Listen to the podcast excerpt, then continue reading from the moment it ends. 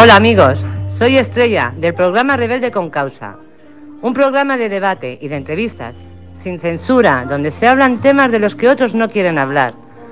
Te espero todos los jueves de 10 a 12 de la noche, junto con mi compañero David Arcos, aquí en Radio Cómplices. Buenos días, buenas tardes, buenas noches, soy Fernando Rodríguez, estamos en el grupo Radio Cómplices, son las 10 de la noche, jueves, día de los rebeldes día de los... Iba a decir inseguros, incomprendidos, intolerantes, pero no, es jueves, día del programa Rebelde con Causa, en el cual se está convirtiendo en algo casi, casi, casi reivindicativo. Con las entrevistas hablamos de cultura, hablamos de sociedad, hablamos de, de todo.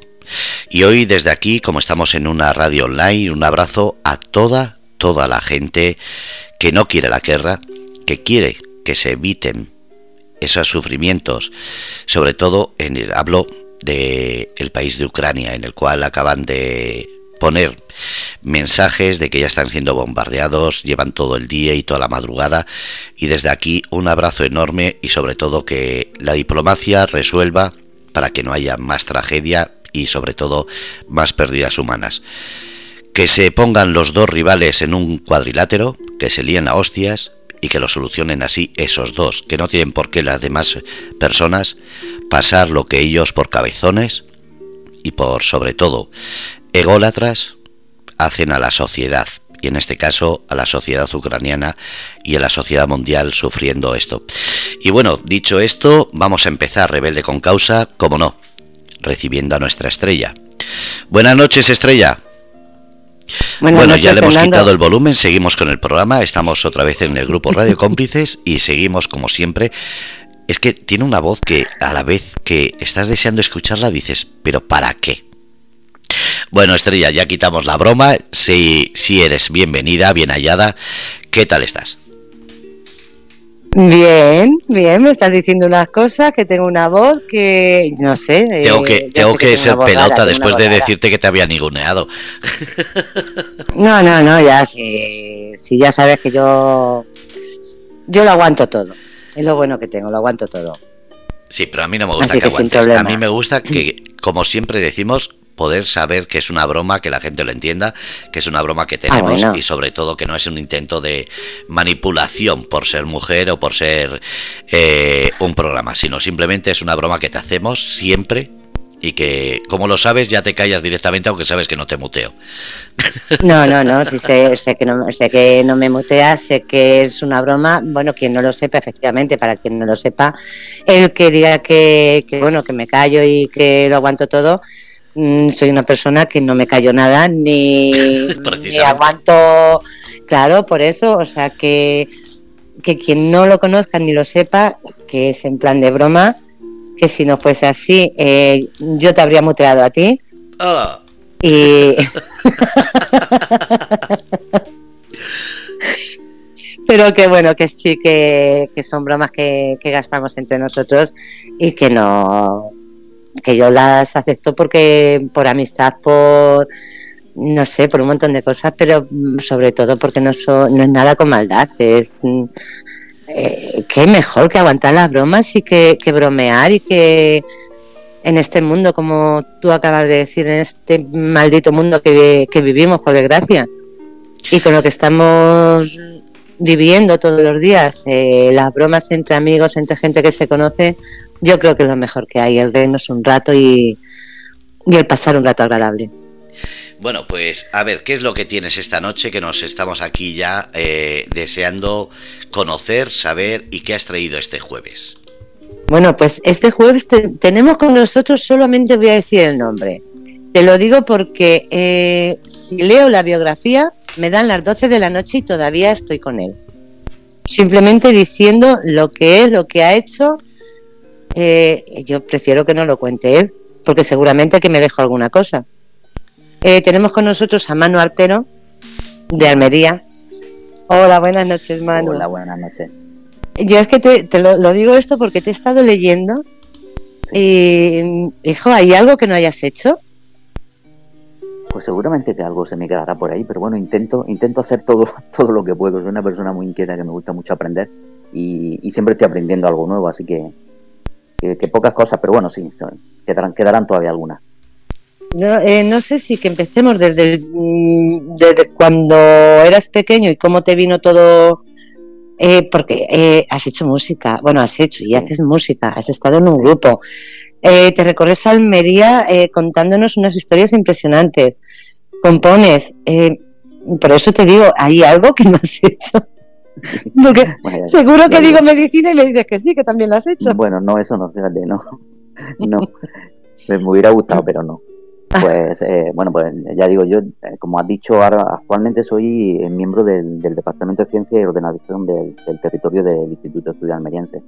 Yo realmente toda mi vida he trabajado en, comercio y temas logísticos y todo eso, pero todo eso siempre lo he combinado con el tema de la música. Yo con la música pues, empecé hace... Realmente empecé tarde porque yo no he sido de estos mm, niños prodigios ni nada de eso, sino que con 15 o 16 años, pues bueno, hicimos el, el típico grupito que se hacía con los amigos, en el que decía, bueno, pues tú la guitarra, tú el órgano y tú la batería, ¿no? Y a mí, bueno, pues me tocó el teclado y me aficioné, me aficioné tanto que, bueno, que, durante muchísimos años y actualmente, pues he vivido de la música y he tocado y he tocado con mucha gente y, he disfrutado muchísimo con, con la música. ¿Lo que más te gusta es el piano? Bueno, el teclado del piano. sí, yo lo que toco es el, teclado. Lo que pasa es que hoy con la tecnología que hay, pues al final tú con un teclado haces cualquier instrumento, ¿no? Entonces, bueno, yo siempre he hecho arreglos para muchísimos grupos en los que he hecho pues todos los instrumentos, pues, desde la batería, el bajo, la guitarra, las cuerdas, los violines, las trompetas, en fin, lo que, lo que haga falta, ¿no? Y, afortunadamente la tecnología de hoy pues lo permite hacerlo una, una sola persona. Y, y, eso es lo que llevo, ya digo, muchísimos años, aparte de tocar en directo con, con varios grupos, pues sobre todo haciendo pues, producciones para gente, arreglos, eh, playback y todo este tipo de cosas, música para documentales y todo, eso, todo lo relacionado con la música. Porque empezaste, tú estabas en, en, los años 80, estabas en un grupo. Sí, yo en los años 80 estaba en un grupo que ganamos lo que en Almería en aquel momento fue un concurso que hizo una de las mejores discotecas que había aquí, de las más famosas, que era la discoteca Galaxia en el Alquián. Perdón y nosotros nos presentamos un concurso que se llamaba Galaxia Busca una Estrella y éramos pues, dos, dos, chicos pues, jóvenes que estábamos empezando y nos dio por hacer pues música tecno con sintetizadores, ¿no? que estaba muy, muy de moda en aquel tiempo fuera de España, pero en España bueno pues estaba un poco introduciendo. Ganamos ese concurso y eso pues nos llevó a Madrid a grabar un disco de la mano de, de, Eduardo Ramírez, que en aquel momento era el bajista del grupo Cadillac.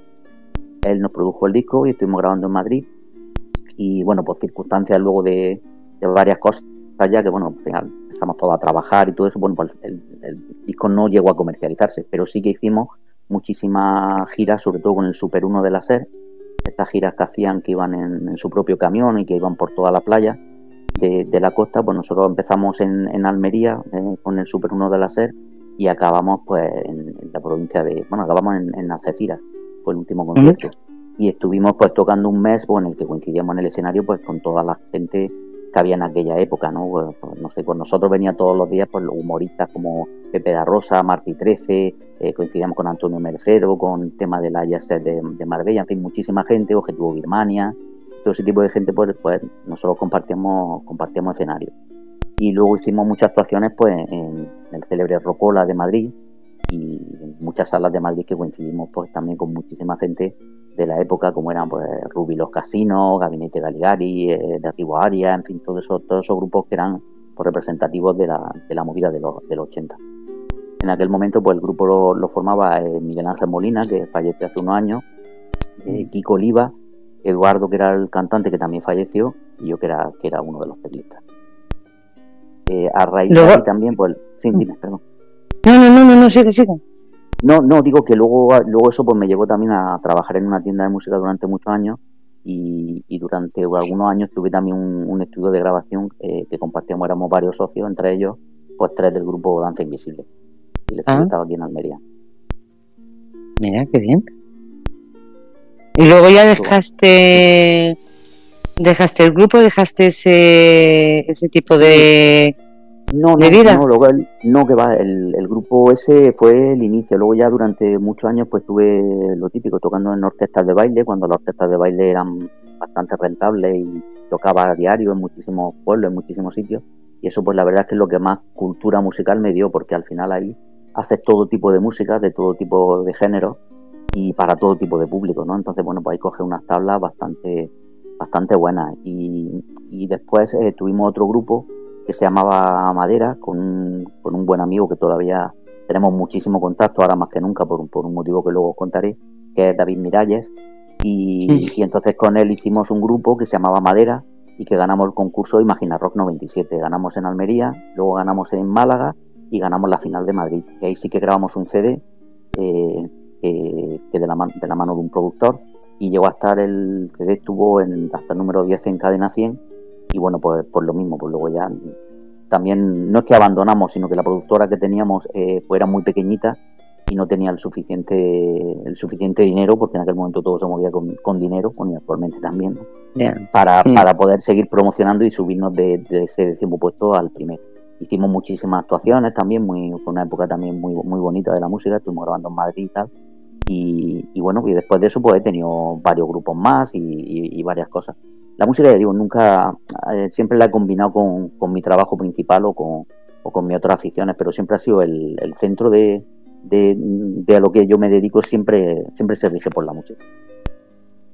Y la verdad tengo que decir, eh, digo, Fernando, digo tú que sabes más de esto, digo, para poner en, en el chat, digo, porque además tienes, eh, también compones, y tiene, yo estaba escuchando la música y es preciosa. Sí, bueno, ahora que tengo, tengo muchos estilos de, composición, pero es cierto que lo que tengo subido ahora en YouTube pues algo más íntimo, más algo orquestado, más tipo banda sonora.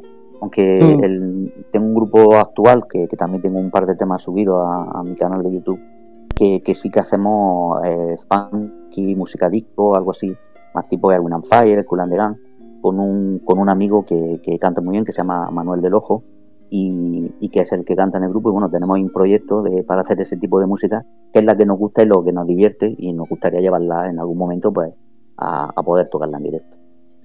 Ay, qué guay, qué bonito. bonito. También he visto eh, la fotografía, ¿te gusta también?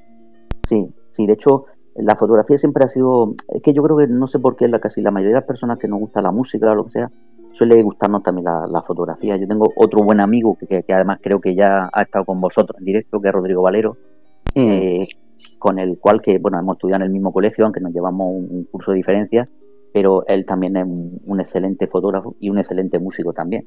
Y, hemos compartido esa afición desde hace muchísimos años que nos conocemos, ¿no? Y, hay muchas muchos casos en los que mucha gente que se dedica a la música, pues luego también le gusta mucho la fotografía o cualquier arte arte similar, ¿no? Yo creo que es un poco el, expresar, pues, bueno, pues inquietudes o, o, o, tu talento, si le quieres llamar, por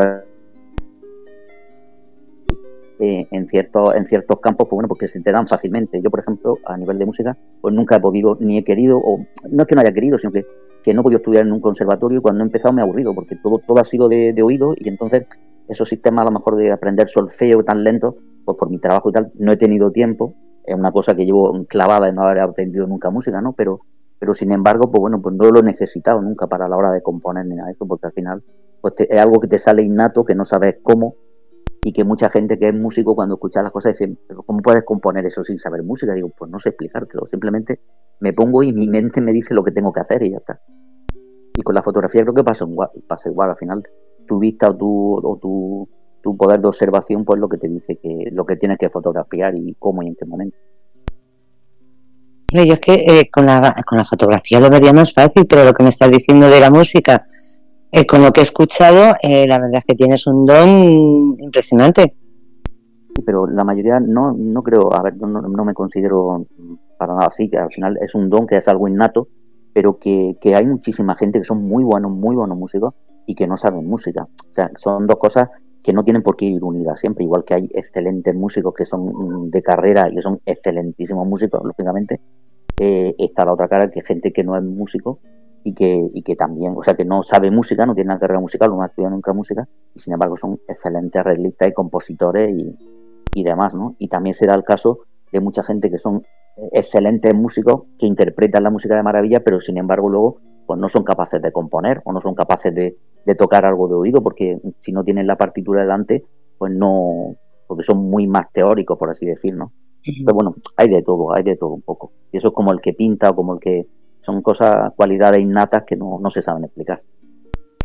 Sí, sí, son cosas que naces con ello, efectivamente lo que dices tú no, no sabes explicar el por qué. Hay personas que nacen con un don y, nacen así y, ya está, no, no hay que darle más vueltas, o sea, no necesitan ni estudios ni nada, les sale, les sale solo. Sí. Y, y cuando tú tienes una página que se llama Vive, Vive Almería. Vive Almería, sí. Mm. ¿Cuándo te da...? Sí, sí, dime. No, dime, perdona, es que se había escuchado como un ruido, pensaba que habías terminado. Ah, no, no, no. En, en la página, eh, bueno, no iba a decir en la página, eh, la página la pueden visitar todos, pero ¿cuándo es cuando te da a ti por, visitar? Mm, porque además es que los sitios que visitas, te, eh, por eso es que eres también investigador, o sea, investigas sobre los lugares, sobre todos los sitios. Sí, ¿Por, ¿por qué te, da, te da por ahí? Pues mira, eso va muy unido a la afición a, la fotografía, porque yo en mi grupo de Facebook, pues me, gustaba subir un poco las fotografías que hacía y todo eso, ¿no? Entonces me sorprendía que mucha gente de, aquí de Almería me decía, pues ¿eso dónde está? ¿Y qué edificio tan bonito? ¿Y qué rincón y tal?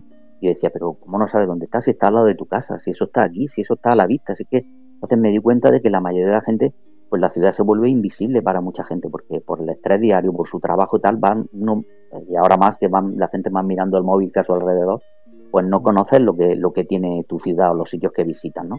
O hacen la foto y para subirla a, una red social y al día siguiente ya ni se acuerdan de, que han pasado por ahí, ¿no? Entonces, bueno, pues mi idea dice, bueno, voy a, voy a crear un grupo que se, llama, que se va a llamar Vive Almería, es para que eso, para que la gente viva su ciudad, en este caso la nuestra, que es donde yo vivo, que es Almería. Y entonces dije, bueno, pues no basta con poner una fotografía, voy a poner una fotografía de una casa y me voy a dedicar a investigar quién construyó esa casa, qué arquitecto, en qué momento, qué pasaba en Almería en aquella época, por qué se construyó, quién vivió en esa casa, a qué se dedicaba, por qué tuvo, eh, o sea, de dónde sacó eh, el dinero que valía hacer esa casa tan, tan bonita que todavía hoy existe, ¿no? Entonces a raíz de eso pues empecé a, subir cosas al grupo Viva Almería, eso fue en 2015, ahora mismo creo que hay unos 8.200, 8.300 miembros y, bueno, y me sigue pues muchísima gente de, del mundo de la cultura y de, varios sitios que, que, me consideran por una persona. Al final yo cuando hago las investigaciones soy muy riguroso, me pasa como con, la música o la fotografía, intento hacerlo por lo mejor que sé, ¿no?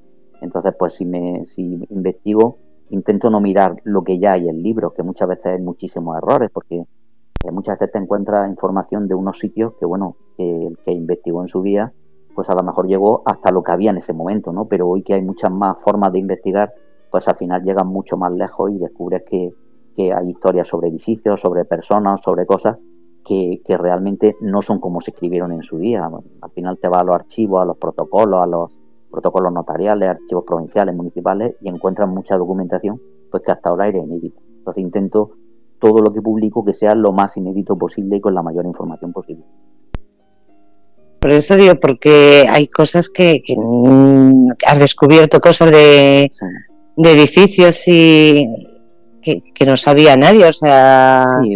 Bueno, yo siempre digo que más, más que descubrir es encontrar, porque al final las cosas están, están en un archivo, están en, en casa de alguien o en manos de alguien, pero es cierto que muchas veces la gente pues no se preocupa de encontrar, simplemente pues bueno, venden un libro que, eh, no sé, te puedo poner un caso de una vivienda que hay en Almería que, que se suponía que nadie sabía, esta gente muy muy experta que ha escrito muchos libros, pues no sabían el arquitecto que era decían que era un arquitecto de fuera de Almería y tal, porque era una construcción diferente y eso.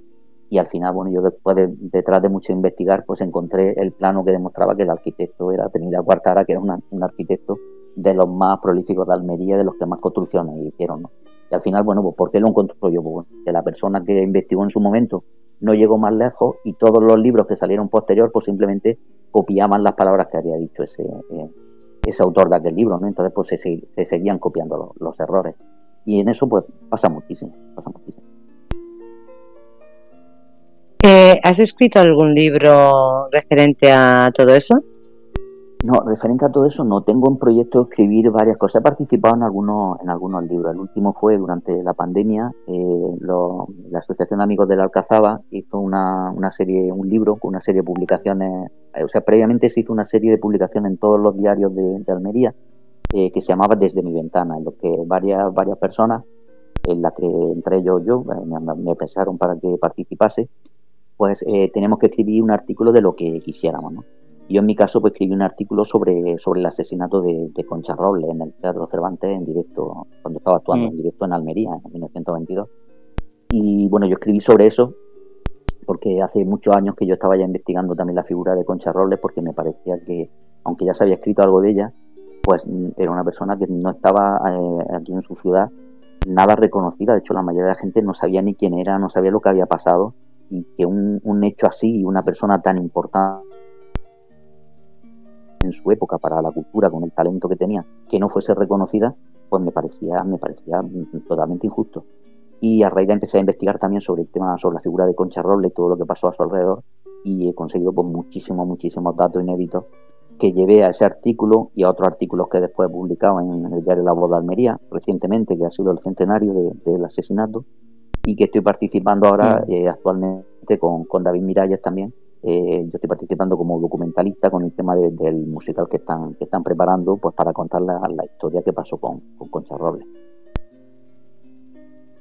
He estado escuchando una poesía. Sí, de, de, ella. Robles, sí. sí, sí. Pero la, la música es es mía, sí, la, por mí. La por, eso te iba a decir, porque la música no es de, de David Miralles, la música es, es tuya. Sí, lo que pasa es que, claro, lo que estamos haciendo con es que David Miralles, eh, paralelamente, él estaba haciendo un musical. Él quiere hacer un musical sobre la vida de Concha Robles para llevarlo al cine. Entonces, bueno, como ya digo, como somos amigos de hace muchísimos años y hemos compartido grupo, pues yo que también llevaba muchos años investigando, pues me puse en contacto con él y dije, oye David, que yo llevo años también investigando, tengo una cantidad de documentación que te la, te la ofrezco, te la, la pongo en, tu, en tus manos para, para la película, ¿no? Entonces a raíz de ahí pues yo seguí participando de, de documentalista. Pero aparte de eso, yo ya había compuesto mucha música para hacer un documental sobre Concha Robles. Entonces una cosa es el musical, que, que contará con la, con la música de David Miralles, todas sus composiciones de él, y otra cosa pues será el documental que se haga en su día, pues que, llevará pues, la, música que, estoy yo componiendo. En este caso, ese tríptico del amor, que es el que me está comentando, es una mm. poesía que escribió Concha Robles, y que, bueno, pues eh, Concha Robles escribió varias poesías, una de ellas ganó en Albacete un, concurso que hubo en aquella época, eh, que he conseguido la, poesía original, me puse en contacto con, un archivo de Albacete y la tenía y me la, enviaron. Entonces la idea pues es eh, grabar que una persona, en este caso ha sido el chico del amor, Esther Molina, una, una chica eh, maravillosa, muy, muy, muy metida también con el tema del proyecto de, de Concha Robles, que además también es actriz, eh, entonces le pedí, oye, ¿te apetece recitarla tú? Y vamos, le pareció una idea genial. Y yo le hice la música y ella recitó ese trístico del amor, que no es fácil porque no es una poesía al uso, es un 13 decasílabo, esto lo hacía gente de mucha cultura y que se recita de una, de una manera muy, muy diferente porque no se respetan las mismas pausas, las comas, en fin, diferente. Y ella lo hizo pues, pues de la manera que, que había escuchado, genial. Eh, pero eso te iba a decir yo, porque además es que entre la música y la voz que tiene y el trasfondo que tiene el poema, la verdad es que te, te quedas escuchándolo y, es que es precioso, es precioso. yo lo he escuchado dos veces y es que se te llega al alma. O sea... además, teniendo en cuenta cuando conoces la figura de Concha Robles y todo lo que todo lo que pasó y todo lo que vivió de, maltrato y tal con, con ese mm, desgraciado con el que dio, porque no se le puede llamar de otra manera, pues cuando escuchas la poesía te toca más la fibra, porque hay muchas frases en las que ella pues cuenta pues eso el hastío que sentía ya y, mm. la desgracia que tenía al lado de ese hombre que, al final pues acabó. Yo sí le quiero decir a... Y la mató. A los oyentes, eh, mm, yo mm, te lo digo sinceramente, no conocía la, la historia, la he conocido ahora investigándote a ti, la he conocido esa historia y yo sí les pido a todos los oyentes, no sé si lo ha puesto eh, Fernando, que, mm, que lo lean, que, sepan quién, quién fue eh, y lo que ocurrió, porque la verdad es que es una, una historia emocionante. Es una historia que tiene por desgracia tiene mucho que ver, vamos, a ver si me entiendes, sí, tiene que ver con, sí, por desgracia. De hecho, eh, lo último que he estado haciendo es que eh, Mabel Lozano, que no sé si sabéis, bueno, sabéis quién es Mabel Lozano, presentadora, actriz, y está muy, muy, sensibilizada con todo el tema de, la lucha contra, contra la prostitución, contra la explotación eh, sexual de menores, con todo ese tipo de cosas, la violencia de género. Y cuando estuvo aquí en el Cervantes en Almería, pues David contanos la historia y ella pues mm, vamos se apasionó tanto con la historia que hace hace unos meses a principios de enero eh, yo precisamente estuve con ella toda una semana aquí en el Cervantes porque vino a grabar un documental que ya veréis que es muy interesante sobre una historia paralela a lo que pasó en Concha Robles un documental pues que viene a demostrar que han pasado 100 años y, no se ha avanzado nada en el tema de, la violencia de género y hoy día sigue pasando igual con otros medios, con otra forma de chantajear y con otra forma de maltratar pero con el mismo fin, ¿no? que, es el acabar con la vida de, una persona que, que, porque simplemente no quiere estar a tu lado, pues bueno, pues, pues tú no quieres que esté al lado de nadie. Entonces, bueno, la historia de Concha, pues eh, hace 100 años, pero por desgracia, pues sigue, sigue de actualidad. Es una historia de, de ayer, de hoy y, por, desgracia, por desgracia, ojalá y, pudiésemos decir de hace 100 años, de ayer y de hoy y no del mañana, pero es que eh, desgraciadamente no parece una historia de hace 100 años. Eh, quien, la, quien la pueda leer eh, verá que es una historia, por desgracia, eh, todo lo que lucho hoy es una historia de, de ahora mismo, del día que vivimos. O sea, da igual el tiempo que haya pasado.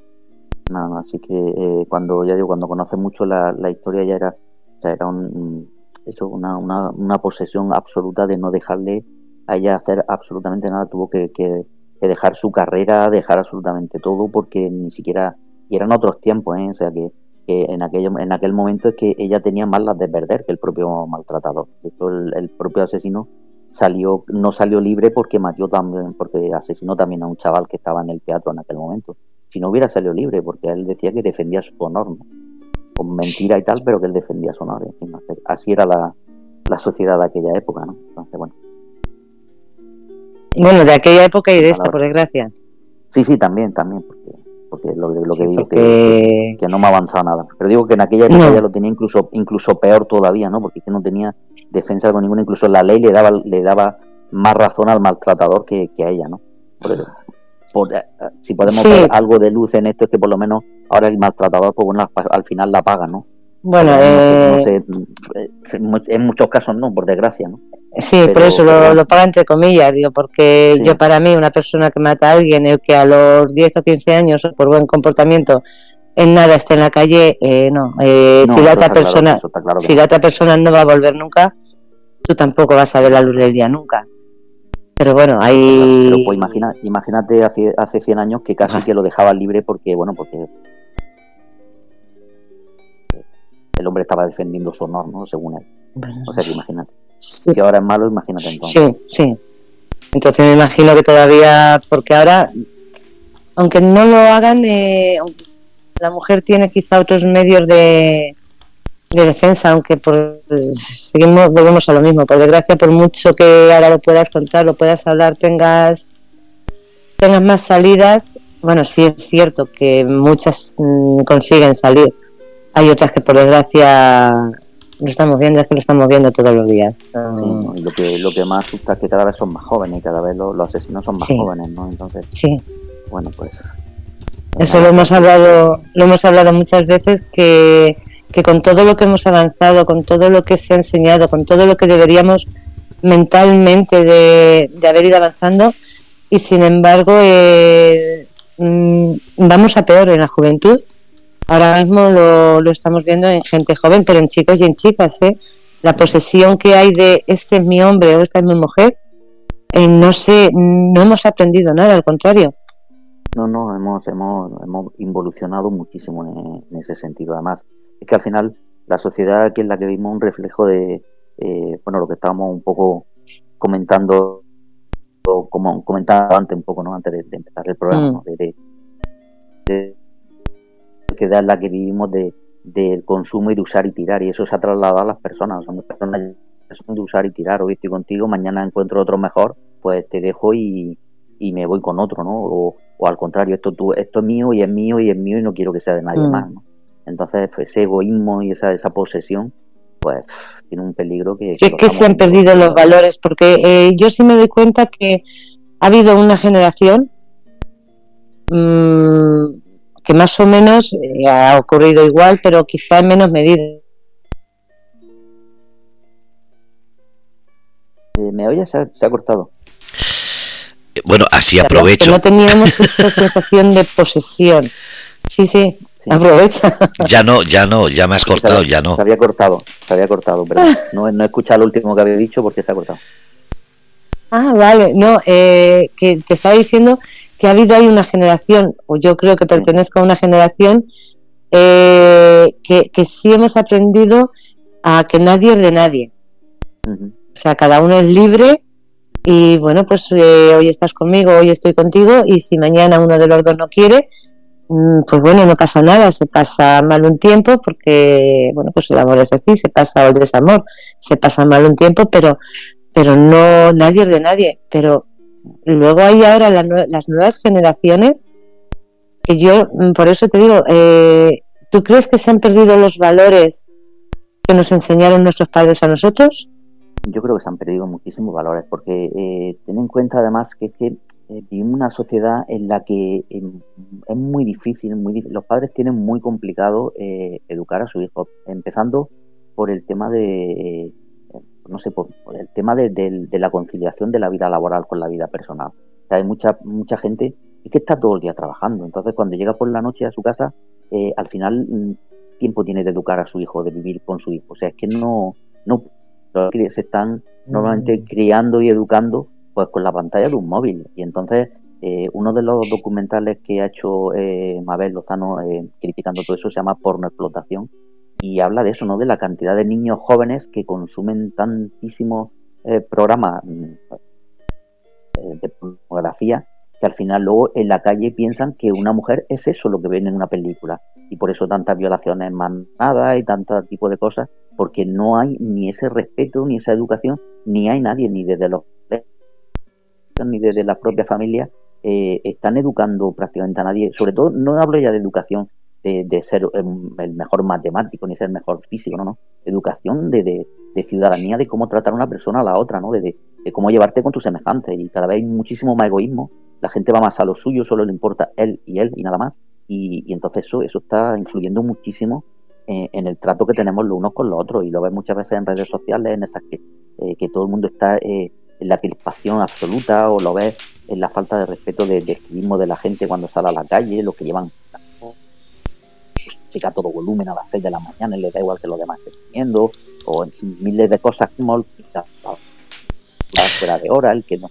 Muchísimas cosas que vemos que son totalmente eh, fuera de lugar y que también nos estamos volviendo invisibles ya. Yo, muchas de las cosas también que publico en, en, el, en el grupo de Facebook de Viva Almería, pues son esas cosas, ¿no? De que pasas por una calle y ves que hay losas totalmente destrozadas con están las calles y que la gente pasa a diario por ahí y no lo ve y al final, bueno, pues tú lo subes, lo publicas eh, y al final, bueno, los ayuntamientos y todo eso, normalmente cuando tiene un grupo así como en este caso, que donde hay ocho mil y pico personas, pues bueno, si publica una cosa así, eh, yo cuando, publico una cosa, eh, le hago la foto y a lo mejor a la semana vuelvo a subirla y decir, ha pasado una semana y sigue igual. Entonces, bueno, llega un momento en que ya ellos se dan cuenta, les duele también y hacen caso. Entonces sirve también un poco de que de que la gente tiene que denunciar también las cosas. Si tú ves que una cosa en tu barrio, en tu calle, en tu ciudad está mal, pues tienes que quejarte para que la arreglen.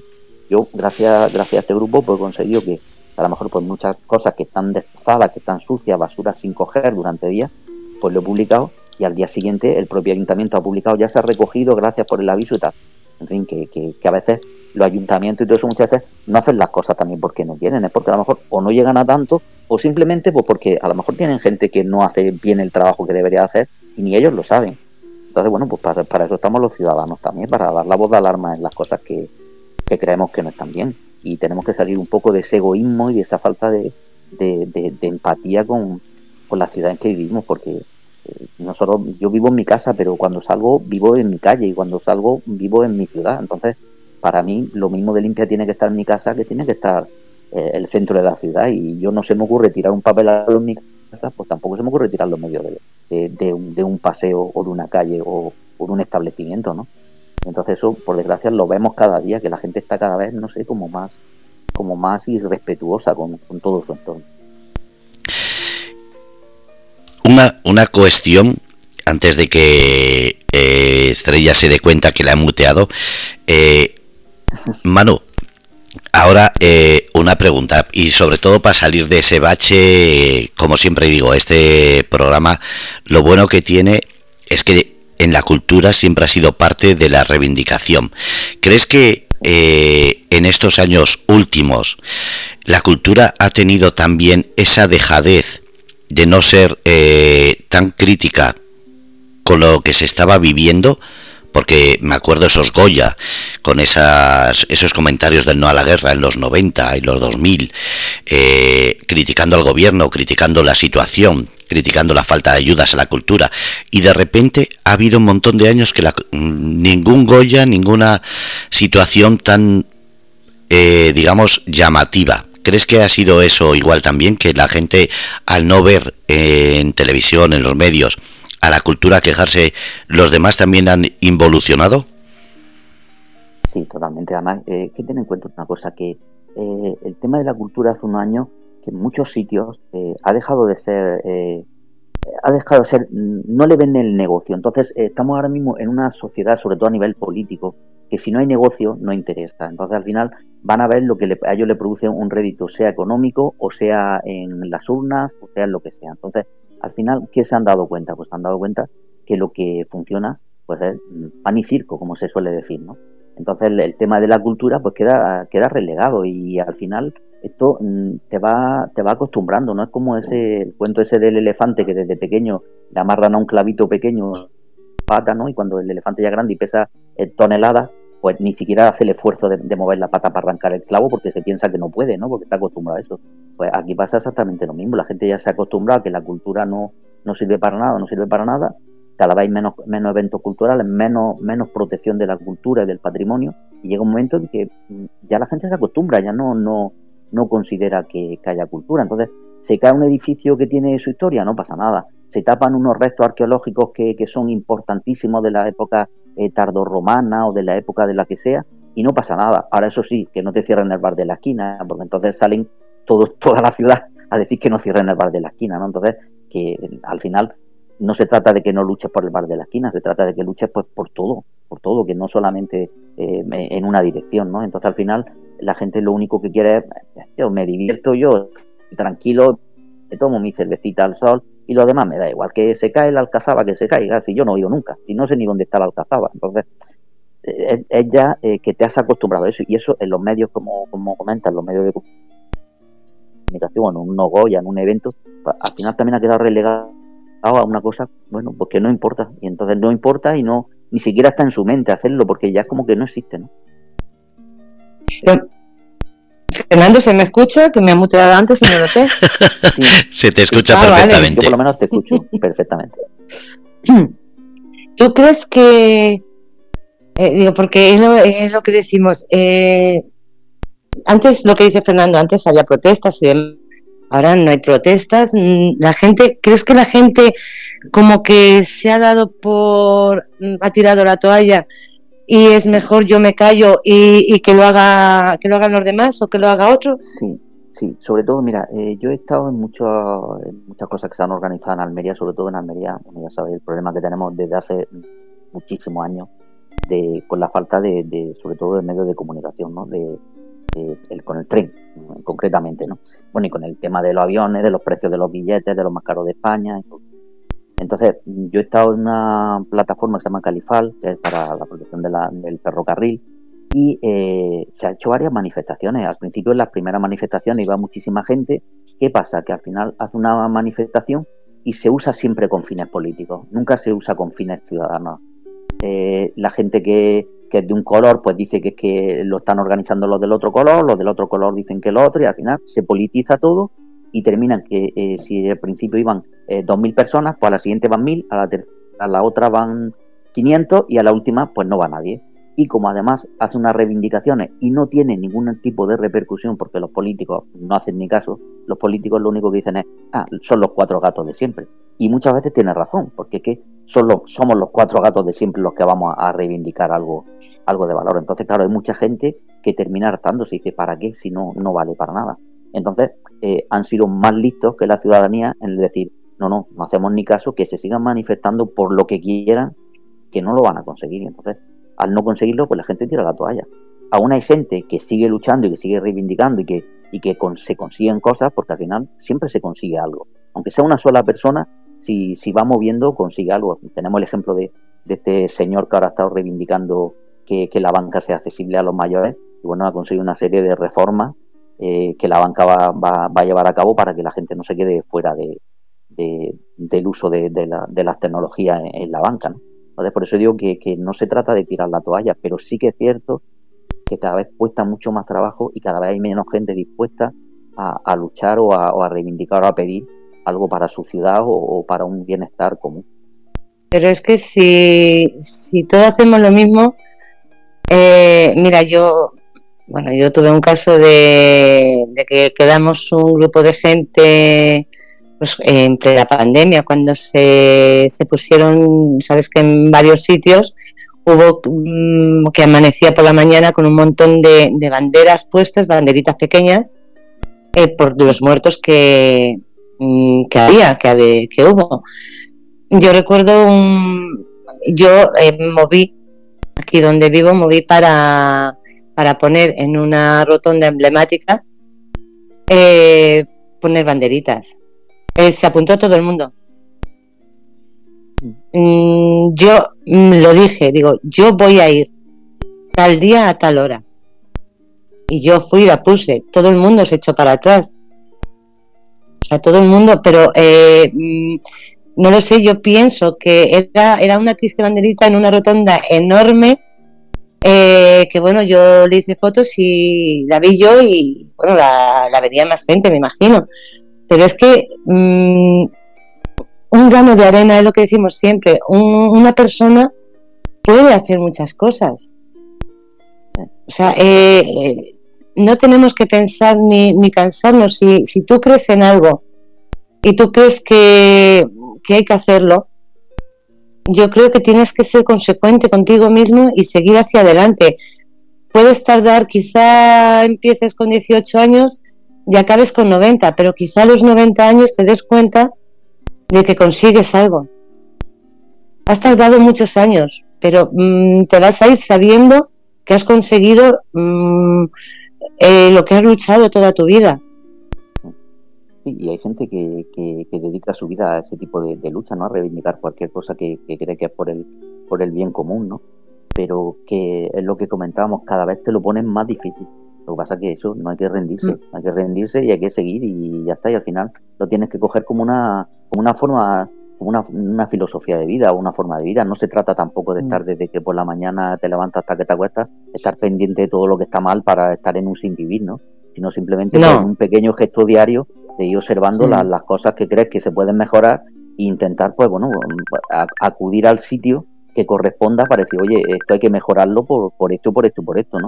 Y muchas veces cuando, cuando lo justificas y lo tienes bien documentado y tienes, y tienes una serie de cosas que no te las pueden negar, porque yo muchas veces eh, cuando, cuando he conseguido algunas cosas de estas que te estoy comentando, porque si tú pones una serie de imágenes y una serie de cosas, es que eso es irrefutable. O sea, nadie te va a decir, estás mintiendo, es que eso no es cierto, ¿no? Es que ahí están las pruebas. Entonces, claro, cuando tú eso lo muestras entre 8.000 personas que, que, que en, en, vamos, en poco menos de una hora le han, eh, o sea, le han, lo han compartido y a lo mejor ha tenido una repercusión de 14.000 o 15.000 personas de alcance o 25.000 personas en una hora, pues claro, eso ya, eso ya es sí que, sí que es visible para muchísima gente, ¿no? Entonces, cuando se convierte en visible para mucha gente, es cuando a las personas que están implicadas en ese arreglo de esas, de esas cosas, pues sí que les duele, porque dice, uff, que ya sí me están, ya sí aparece mi cara, antes no, porque antes era un, loco que ha puesto una foto de una tela mm. rota.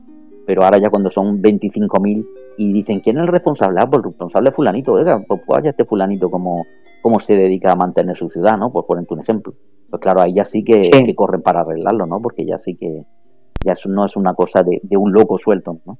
Y entonces eso se trata de que no, no seamos eh, locos sueltos, ¿no? Sino que, seamos gente, bueno, que, que, cuando hagamos una cosa, pues tengamos gente, que que, y que se vaya dando cuenta. Sobre todo, vale que la gente salga de ese, de ese letargo y de esa cosa de que se nos, todo, se nos ha vuelto todo invisible, ¿no?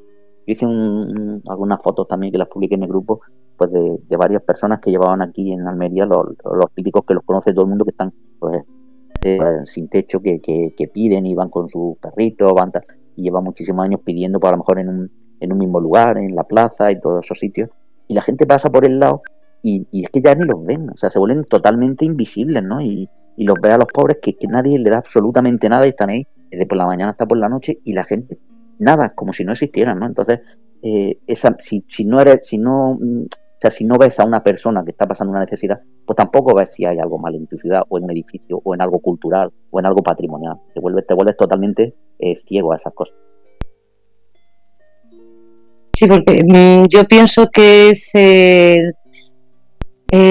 bueno, si veo algo, un agujero en la calle, no voy a estar llamando al ayuntamiento, a la policía diciendo que, hay aquí un agujero. Bueno, ya vendrá, el que venga, que llame otro. O sea, eh, es, es el decir, eh, el que los demás hagan las cosas. A, mí yo estoy contigo, digo, a mí me, me cabrea mucho. Digo, yo creo en mi teléfono la policía lo tiene, que yo creo que ya ni, ni me lo cogen. Porque yo sí es cierto que soy de esas personas, como dices tú, yo llego a un sitio, eh, veo que hay una alcantarilla quitada, que alguien se puede caer, o porque la han robado, por el motivo que sea, y yo llamo y no me muevo de allí hasta que no llega la policía. Pero en lo mismo, cuando yo la veo, claro, cuando yo la veo, lo mismo la han visto antes 100 personas. pero nadie ha dicho nada. O sea, es, es, todo, eh, eh, bueno, que, que lo haga otro.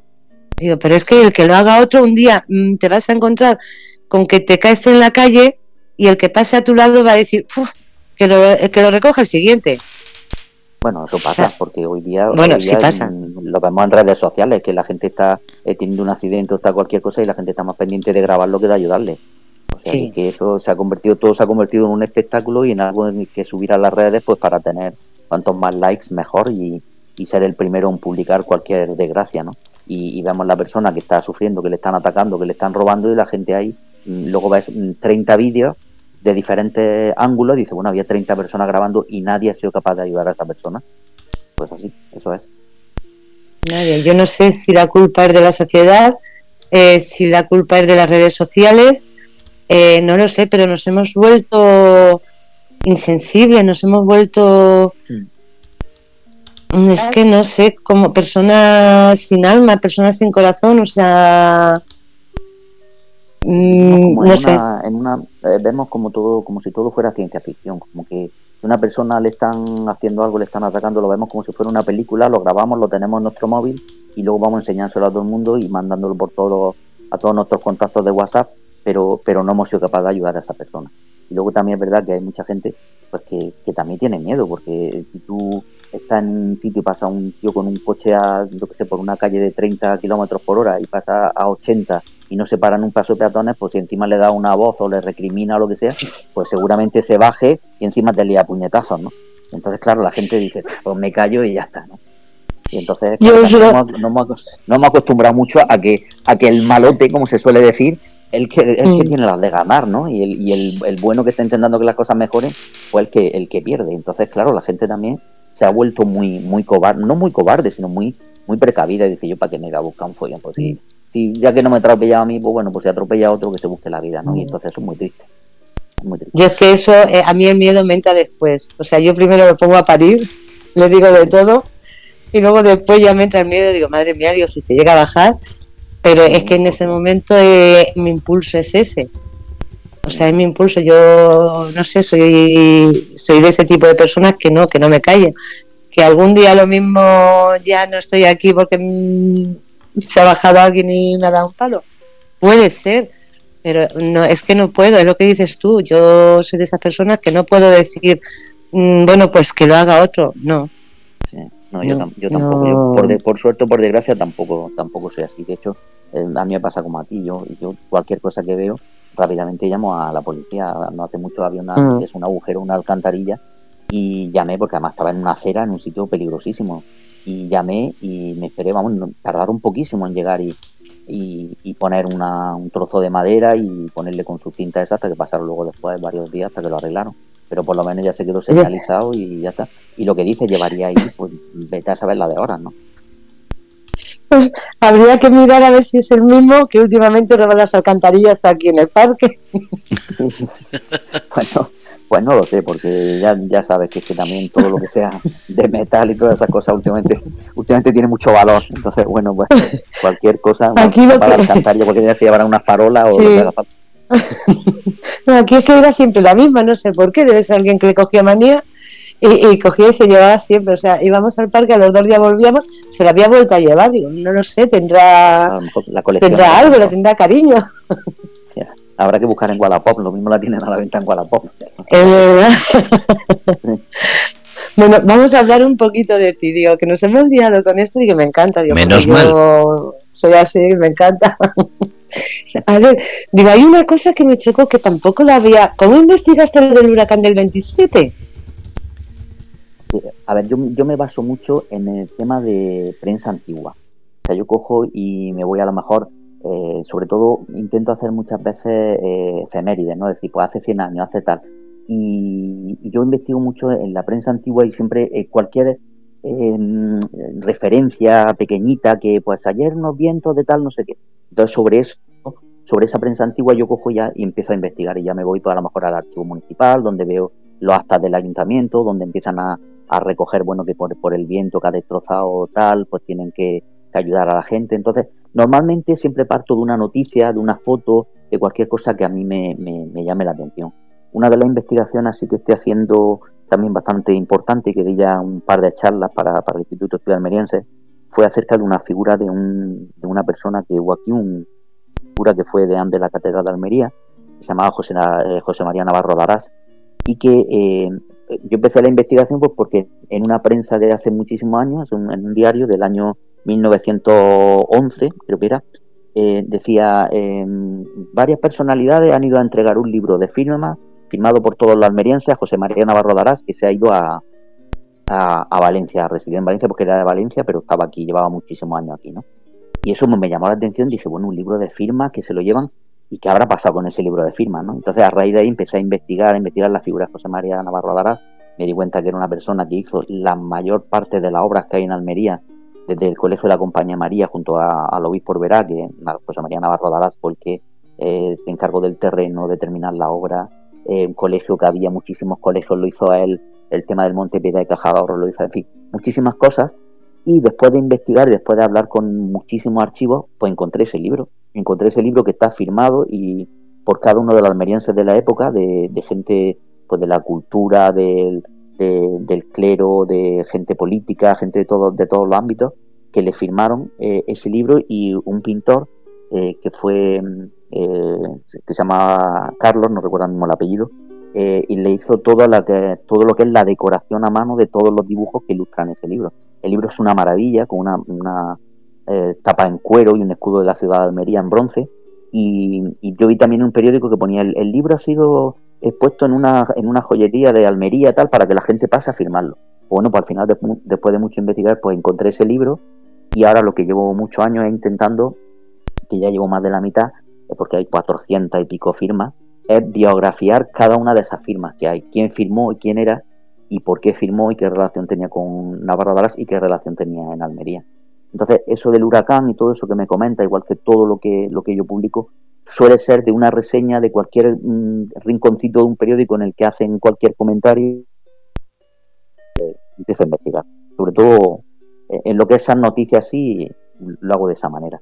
Y lo que es a nivel de patrimonio, pues ya digo, lo, simplemente me voy a una casa y si veo que una casa es muy antigua, tiene un tipo de, arquitectura muy, muy específica, pues me voy al archivo, eh, busco por la calle, busco por el edificio, y al final, pues bueno, pues va encontrando cosas y te van llevando para escribir la historia.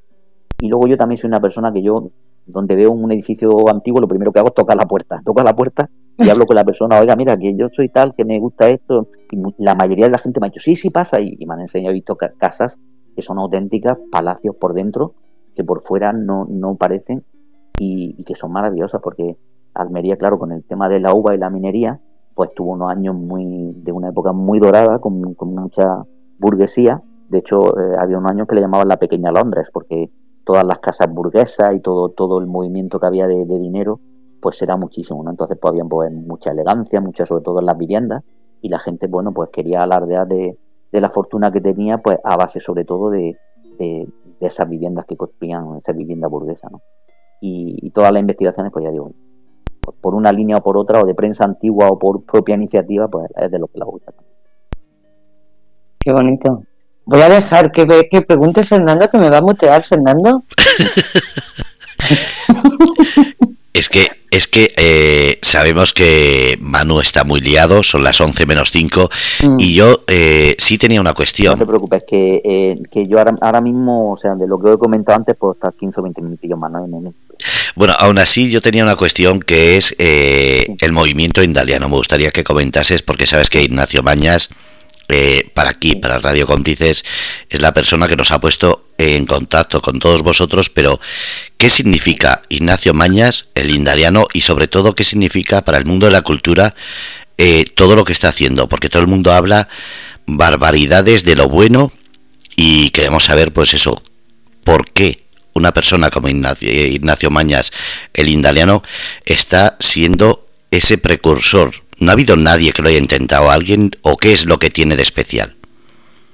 A ver, eh, el tema de intentarlo, claro que ha habido mucha gente que ha intentado hacer muchas cosas, pero aquí el tema está de, no se trata de intentar, se trata de quién lo intente y cómo. ¿Qué, es lo bueno que tiene Ignacio? Pues Ignacio lo bueno que tiene que es una persona eh, muy sensibilizada con todo el tema de, la cultura almeriense a nivel de, de, todas las líneas que, lleva la cultura, ¿no? De cine, música, eh, todo lo que todo, ¿no? Y aparte es una persona tan sumamente cercana, tan sumamente colaboradora y tan tan tan agradecido y, es que no sé, no, tengo palabras para describirlo. Entonces una persona que cualquier cosa en la que se implique es garantía de éxito. ¿Por qué? Porque lo hace con el corazón. Y si tú cuando haces una cosa con el corazón te rodeas de gente que también eh, eh, quiere hacer cosas con el corazón, por final las cosas funcionan. ¿Por qué muchas veces no ha funcionado ese tipo de movimientos? Pues porque al final eh, hacen, se hace un tipo de pues, foro ciudad, foro no sé qué, foro como quieras llamarle, ¿no? Asociación de tal. Y al final se convierten en una lucha de egos, en una lucha de, quién quiere ser protagonista, quién quiere ser. Y entonces eh, Ignacio lo que tiene es que es una persona que mm, no pretende su éxito, ni pretende su ego, ni mucho menos, sino al contrario, él lo que más disfruta es en ayudar a que los demás alcancen las metas que tienen, ¿no? Entonces, claro, por eso una persona en la que, en la que tú dices, o sea, es que mm, ¿qué quieres? Lo que quieras, lo tienes. O sea, yo sé que yo a él lo que le diga, eh, lo voy a tener de él y él sabe que lo que él necesite de mí, o sea, lo tiene y, lo voy a hacer, vamos, con todo el corazón y todo el cariño y de la mejor manera posible. Y entonces, pues el éxito que, tiene y de todas las personas que, normalmente, por las que tengo suerte de, estar en, su círculo de, amistad o en su círculo de influencia, por así decirlo, pues al final estamos todos en esa misma eh, nivel de energía, si queremos llamarlo así, ¿no? De que tratamos de hacer las, cosas pues con el corazón y con, con nada, con ningún tipo de, de, beneficio propio, ¿no? Sino en el beneficio común de toda la cultura, de la ciudad y de todo lo que se, todo lo que, lo que supone, pues, pues, pues la cultura indaliana, ¿no? Por, así decirlo. Entonces, yo todo lo que pueda decir Ignacio, pues no creo que haya nadie que pueda hablar, que hablar más de él. para mí es una persona eh, imprescindible que está haciendo una labor pues muy buena en poner en contacto y en unir a tanta gente de la cultura que, antes, pues bueno, pues cada uno hacía la guerra por su parte, ¿no? Y ahora pues cada vez somos más los que estamos, pues, bueno, en un círculo que, en espiral se va agrandando cada vez más y, de eso se trata. Una cuestión. Indaliano es una persona que ha estudiado con vosotros, y me refiero a Miralles, a ti, a... Bueno, a casi todos los que ha traído, sois casi todos de la misma generación. Y yo me estaba preguntando ahora, ¿hay siguiente generación después del movimiento indaliano? Me refiero al pues movimiento cultural. Es una buena pregunta, por, te explico por qué. Porque eh, es complicado desde, desde toda la gente que nos interesa todo esto. Es verdad que todos andamos más o menos en, una horquilla de edad, por así decir, y es muy difícil eh, implicar a la gente joven, pero eh, con el mundo de la cultura se está consiguiendo. Porque mira, hace poco con el, ha sido el FICAL y durante el FICAL pues se han hecho mucha, una serie de charlas, una serie de cursos, de ponencias, en las que yo pues prácticamente he ido a todas, he perdido muy pocas, ¿no? Las que no he podido, bueno, pues porque no he podido. pero me ha sorprendido el ver que hay muchísima gente joven, muchísima gente joven sobre todo con el, el tema de escribir, el tema de fotografía.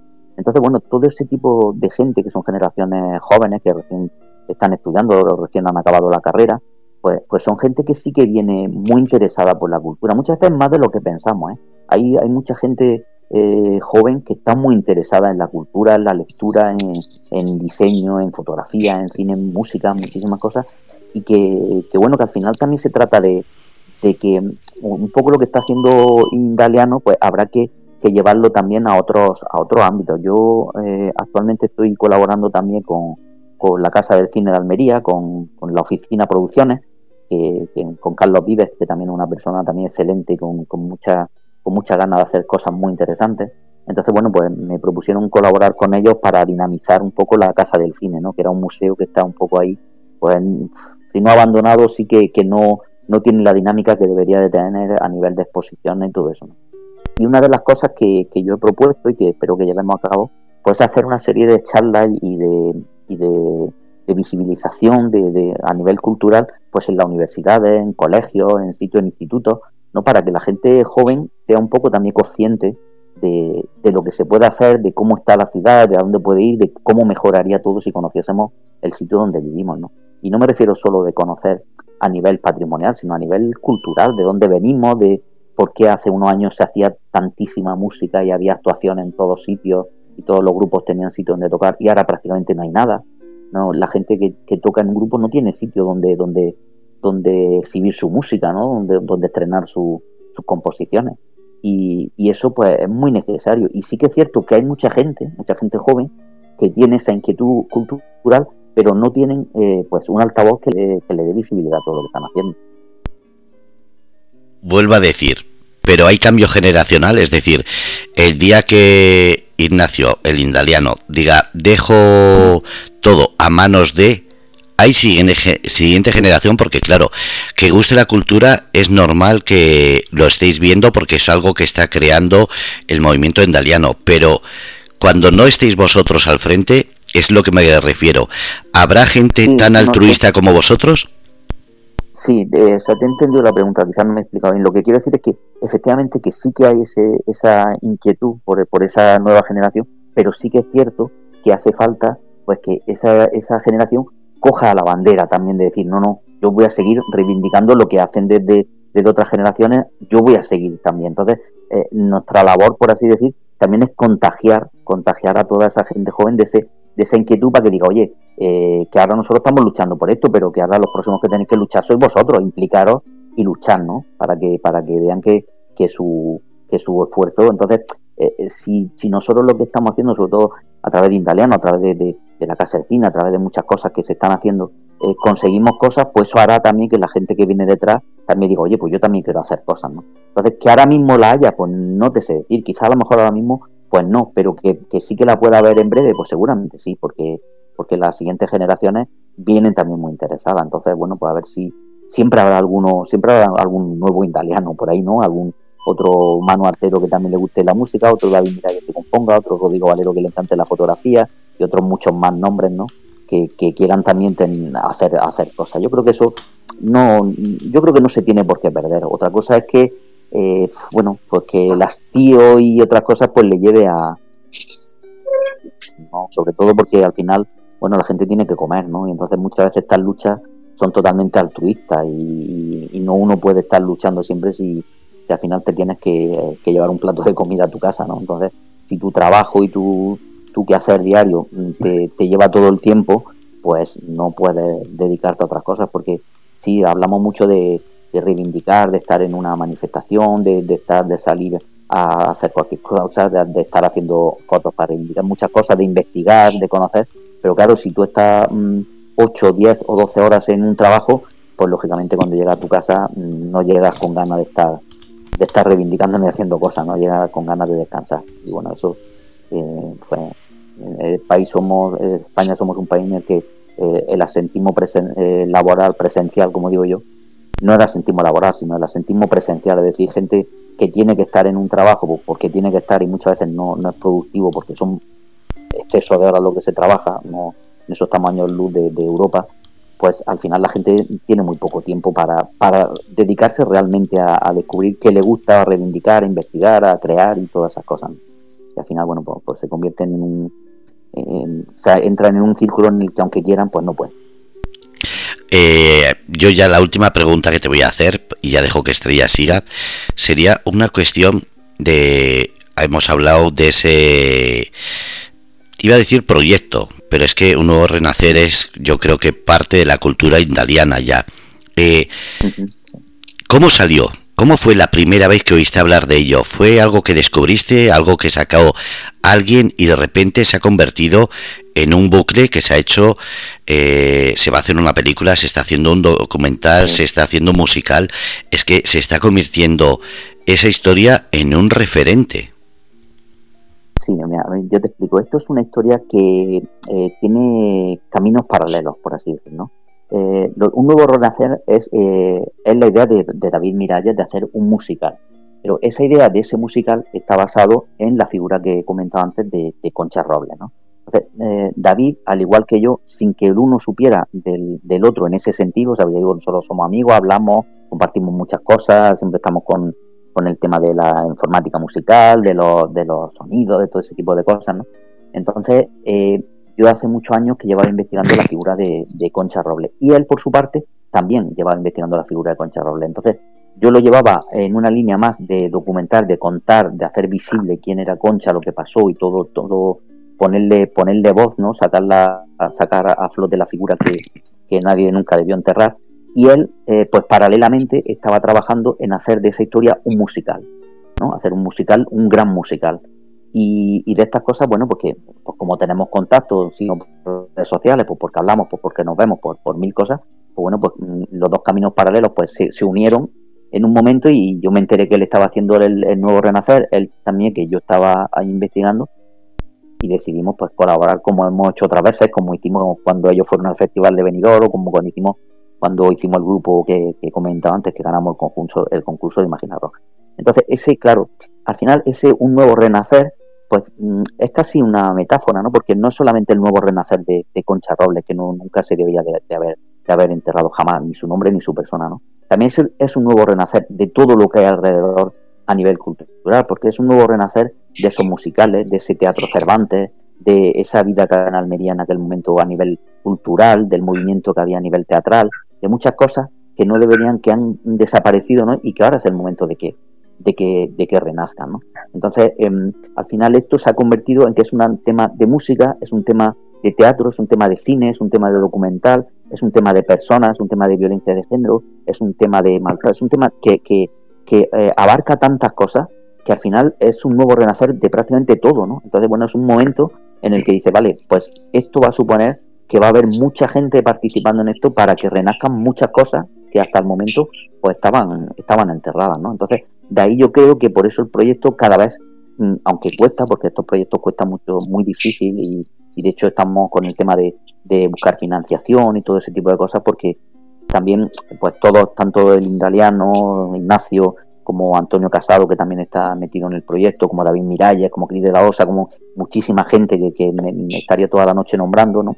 incluido yo, pues eh, queremos hacerlo de lo más grande y de la mejor manera posible y no vamos, no vamos a cejar en el empeño hasta que, hasta que eso se haga de, de, pues de una forma que, el día que se estrene la gente diga aquí hay un trabajo bien hecho, porque además es una cosa totalmente rigurosa, o sea, mm, totalmente basada en una, investigación eh, muy pulcra desde hasta el mínimo detalle, ¿no? Y, y entonces, pues eso al final va a abarcar muchísimos campos porque eso, pues bueno, pues luego levantar otra historia y otra historia y, y, el hacer una, una, película y musical en Almería, pues mueve mucha gente, mueve, mueve extras, mueve pues, gente de, fotografía, gente de vestuario, muchas cosas que, que es hora de que, de que, de que vuelvan a renacer. En Almería se hacen muchísimas cosas de cine, muchísimas, muchísimas, bueno, como todos sabéis, Almería tierra de cine, pero es cierto que nunca se ha escrito una historia de alguien almeriense ciudadana de Almería y que haya muerto en esa circunstancia, ¿no? Entonces, bueno, pues una, es un momento de decir, vamos para arriba y que, esto, que esto siga, ¿no? Qué bonito. Eh, yo, una pregunta, solo la última. Se me ha venido a la cabeza ahora eh, como investigador, como persona que estás eh, siempre pendiente de todo lo que tiene que ver con Almería. Eh, ¿De dónde viene eso? ¿Puede ser de crío, de que hayas leído de detectives, de, de, esas novelas en las que se metían en los archivos y buscaban historias? ¿Te puede venir de ahí o esto es ya de más adulto que te ha entrado ese, esa curiosidad y ya ahora sí, ahora dejo a Estrella? Es una cosa, es una cosa de más, de más adulto. Es verdad que yo siempre he tenido, yo siempre desde niño sido una persona que a mí me ha gustado mucho. Yo creo que a lo mejor todo lo de nuestra generación, ¿no? Hemos sido una generación de calle, de amigos, de, de jugar, ¿no? De salir con el, con el bocadillo de, tortilla francesa, como digo yo, a la calle a jugar y que se te cayera el bocadillo a la tierra y le daba dos besos, le soplaba al pan y te lo seguías comiendo, ¿no? Entonces, esa, ese vivir en la calle con tu amigo, con tu gente, pues te hace sentir la ciudad de otra manera, de puertas para adentro, ¿no? Porque cada vez somos más, más individualistas. Entonces, yo creo que desde pequeño siempre he tenido esa amor por, por, por mi ciudad mis calles, por, mi, por, las casas que veía, ¿no? Y, yo creo que eso pues lo he llevado dentro, lo he llevado dentro hasta que en un momento de mi vida, pues, por el tema de, que comentaba antes de la fotografía, pues me surgió la inquietud de decir, oye, pues quiero conocer más cosas de, la ciudad. Es decir, no una cosa que creo que se despierte de la noche a la mañana, una cosa que está ahí y en el momento que, menos lo espera o en el momento adecuado, pues surge y dice, bueno, pues ahora voy a investigar. Porque a mí no, no me interesa eh, investigar para quedarme yo, eh, para quedármelo yo, no. A mí lo que me interesa es divulgar, es decir, yo no soy historiador, yo soy, pues, pues llámale divulgador, ¿no? O sea, yo al final encuentro algo y simplemente lo doy a conocer pues para que la gente eh, sepa y conozca lo que hay en su ciudad, porque al final lo que no conoces no valora. Cuando tú conoces que un edificio, que una persona o que algo tiene un valor, pues al final si, si van a destruir eso o va a desaparecer, pues te duele. Pero si no sabes ni lo que es, ah, pues ya es un edificio viejo. A lo mejor ese edificio viejo pues era un edificio que, que, que una persona en el año 1800 pues se gastó toda su fortuna en hacer ese, esa, esa casa tan enorme y está llena de... Yo he visto casas que por dentro son auténticos museos porque eh, se cerraron cuando falleció a lo mejor el dueño en el 1900 y cuando abren las puertas dices, madre mía lo que hay aquí dentro, o sea, eh, pero auténticos museos de, de, de fotografías, de libros, de, de cantidad de cosas que dices, esto no se puede quedar aquí, esto tiene que estar en un museo, en un sitio, o por lo menos la gente tiene que conocer esto, ¿no? Y entonces, pues al final de eso, de eso se trata un poco, de, que la gente conozca lo que tiene. No, no, yo no, persigo otra cosa que eso, aparte porque a mí me guste y porque me, emociona saber, conocer la historia de, mi ciudad y de la gente que ha vivido aquí, ¿no? Pues sobre todo que, que la gente también la conozca. Qué bonito. Ojalá y haya más gente que se interese, como dices tú, por, por todas esas cosas, que te siga, que te siga en tu página de Vive, Vive Almería pero la verdad que se pueden ver cosas muy, muy interesantes. Muy interesantes. Yo te voy a hacer una pregunta que mm, antes, cuando estabas hablando de, Ignacio eh, y de lo que hemos hablado antes de los valores, eh, yo que os escucho hablar de él y cómo habláis de él, eh, ¿se puede decir que Ignacio es una persona con unos valores auténticos, con unos valores que, que cree en ellos, que, que nació con ellos o, se los enseñaron, pero mm, que no ha perdido esos valores, o sea, que lleva esos valores hasta, hasta el límite, hasta todo. O sea, que no como... Totalmente. si yo tuviera que decir dos palabras, no sé, lo primero que se me ocurre es generosidad y humildad.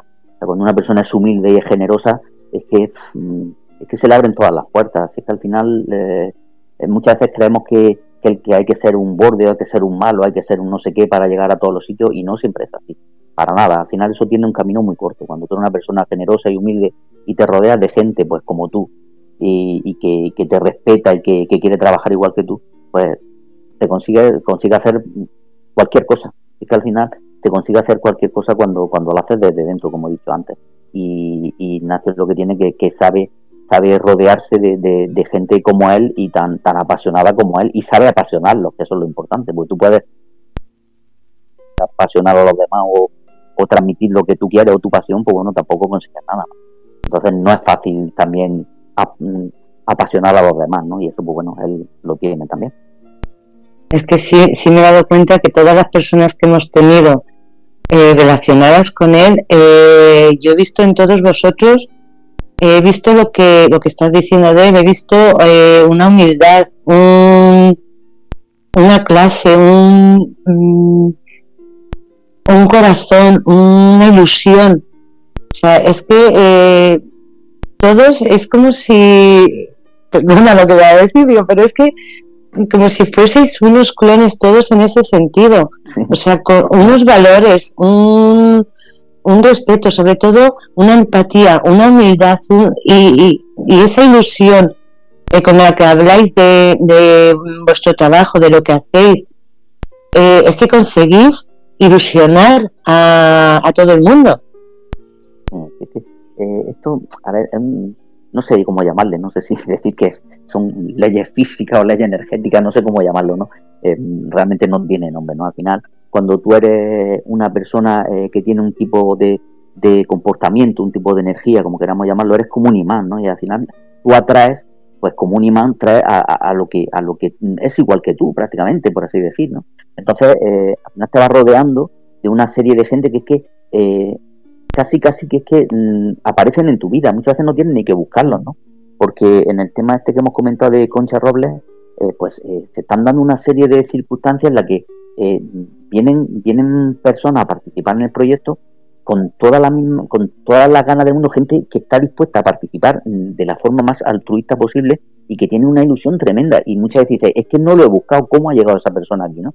Porque, no sé, como que, que, te atrae, esa energía que, que, tiene un punto, pues te atrae y va trayendo pues gente, afortunadamente, igual que hay otra gente que son eh, típicas personas tóxicas que todo lo que atraen es malo, pues hay personas que con buena energía pues atraen gente de buena energía. Y en este caso, pues, pues el tema de, Ignacio y toda la gente que, hay alrededor, pues es eso, ¿eh? siempre lo comentamos, de, la buena energía y el buen, el buen rollo, el buen ambiente que hay en cualquier cosa que, se organiza alrededor de, todo lo que todo lo que se está organizando. Y por eso al final los proyectos salen. es como un imán, o sea, esa energía es como un imán que atrae efectivamente a gente con la misma energía. Sí, sí totalmente de acuerdo. La verdad es, que es impresionante, es, precioso. Ya te digo que, eh, que le tengo que dar las gracias porque estoy conociendo a, bellísimas personas eh, y personas, lo que te he dicho, eh, que, transmitís una fuerza y una ilusión. es que yo por lo menos y creo que todas las personas, todos los oyentes estarán como yo, que se quedan escuchando como como si estuviesen escuchando un ángel. O no lo sé, es, es, mi sensación, o por lo menos lo que, lo que yo siento cuando, cuando se escucha a todos. Y, hay una cosa que mm, puedo estar de acuerdo contigo. Eh, de lo que hemos hablado antes de que, bueno, pues ahora por, por los motivos laborales, por que se trabaja mucho, que la gente llega cansada a casa, y quizá pues no es mm, no es capaz de transmitir o de educar mm, a sus hijos o de transmitir esos valores que tenemos. Y mm, bueno cada uno tendrá su vida familiar pero yo recuerdo por ejemplo a pues a mi madre. Yo nací en un pueblo yo me vine aquí a Madrid con 11 años. Trabajamos en el campo y no había entonces no había lo que tenemos ahora ni lavadoras ni nada había que lavar la mano preparar la comida para el día siguiente o sea, las jornadas en el, campo son maratonianas. Y han tenido tiempo de, mm, de educarnos, tanto a mi hermana como a mí, de educarnos en unos valores, eh, de estar pendiente de, nuestros estudios, de estar pendiente de, nuestras notas, de, de todo. Mm, yo cuando mis hijos eran pequeños, eh, yo salía de casa a las 7 de la mañana y volvía a las 11 de la noche. Yo me ocupaba de la casa, me ocupaba de la ropa, me ocupaba de, mis hijos. Y yo tengo que decir que afortunadamente mis hijos tienen hoy unos valores que puedo decir que son, mm, son mis valores, o sea, los valores en los que a mí me educaron, el respeto, la educación. Yo nunca les he permitido a mis hijos el que contesten a nadie o el que miren mal a una persona porque tenga algún problema o nunca se lo he permitido. O sea, he tenido tiempo. Yo, mi idea es que ahora nos hemos vuelto como, como cómodos. mm, porque tú hablas de jornadas que no dejan compatibilizar el trabajo con la vida, pero las jornadas de trabajo de ahora, digo, ojalá yo hubiese trabajado yo en una jornada de mañana o de tarde. Sí, sí. yo estaba... claro, lo que pasa, perdona que te interrumpa, lo que pasa es que es cierto que, que ahora también eh, yo creo que eh, no, no quiero decir que no hay gente que lo haga, efectivamente, hay muchísima gente que crea a su, a su hijo con los mismos valores y al final los valores no hace falta tampoco mucho tiempo, es predicar con el ejemplo.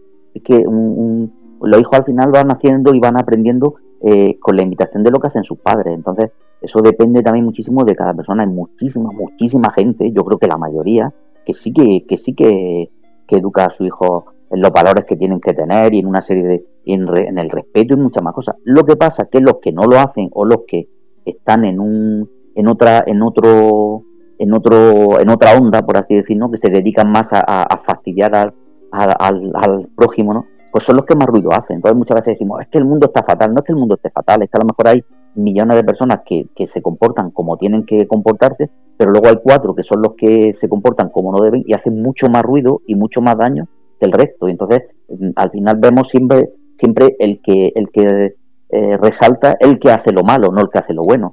Entonces, a veces tampoco hay que ser muy catastrofista decir, oh, que estamos en una sociedad, es verdad que estamos en una sociedad cada vez más eh, individualista, cada vez más egoísta, pero yo no, no soy pesimista en ese sentido. Yo creo que hay mucha gente, muchísima gente que tiene muchos valores, mucha educación, pero eh, bueno, pues lo practican dentro de su, de su vida y eso por lo que hemos comentado antes, ¿no? Porque a lo mejor el miedo o el, o el, o el esas otras personas que sí que no, no respetan a los demás, pues claro, mm, te dan un, un, cierto respeto o miedo en el sentido de decir, yo no me voy a complicar la vida en llamarle la atención a este hombre que está pegándole a uno aquí, no me voy a meter por medio porque seguramente salga yo perjudicado.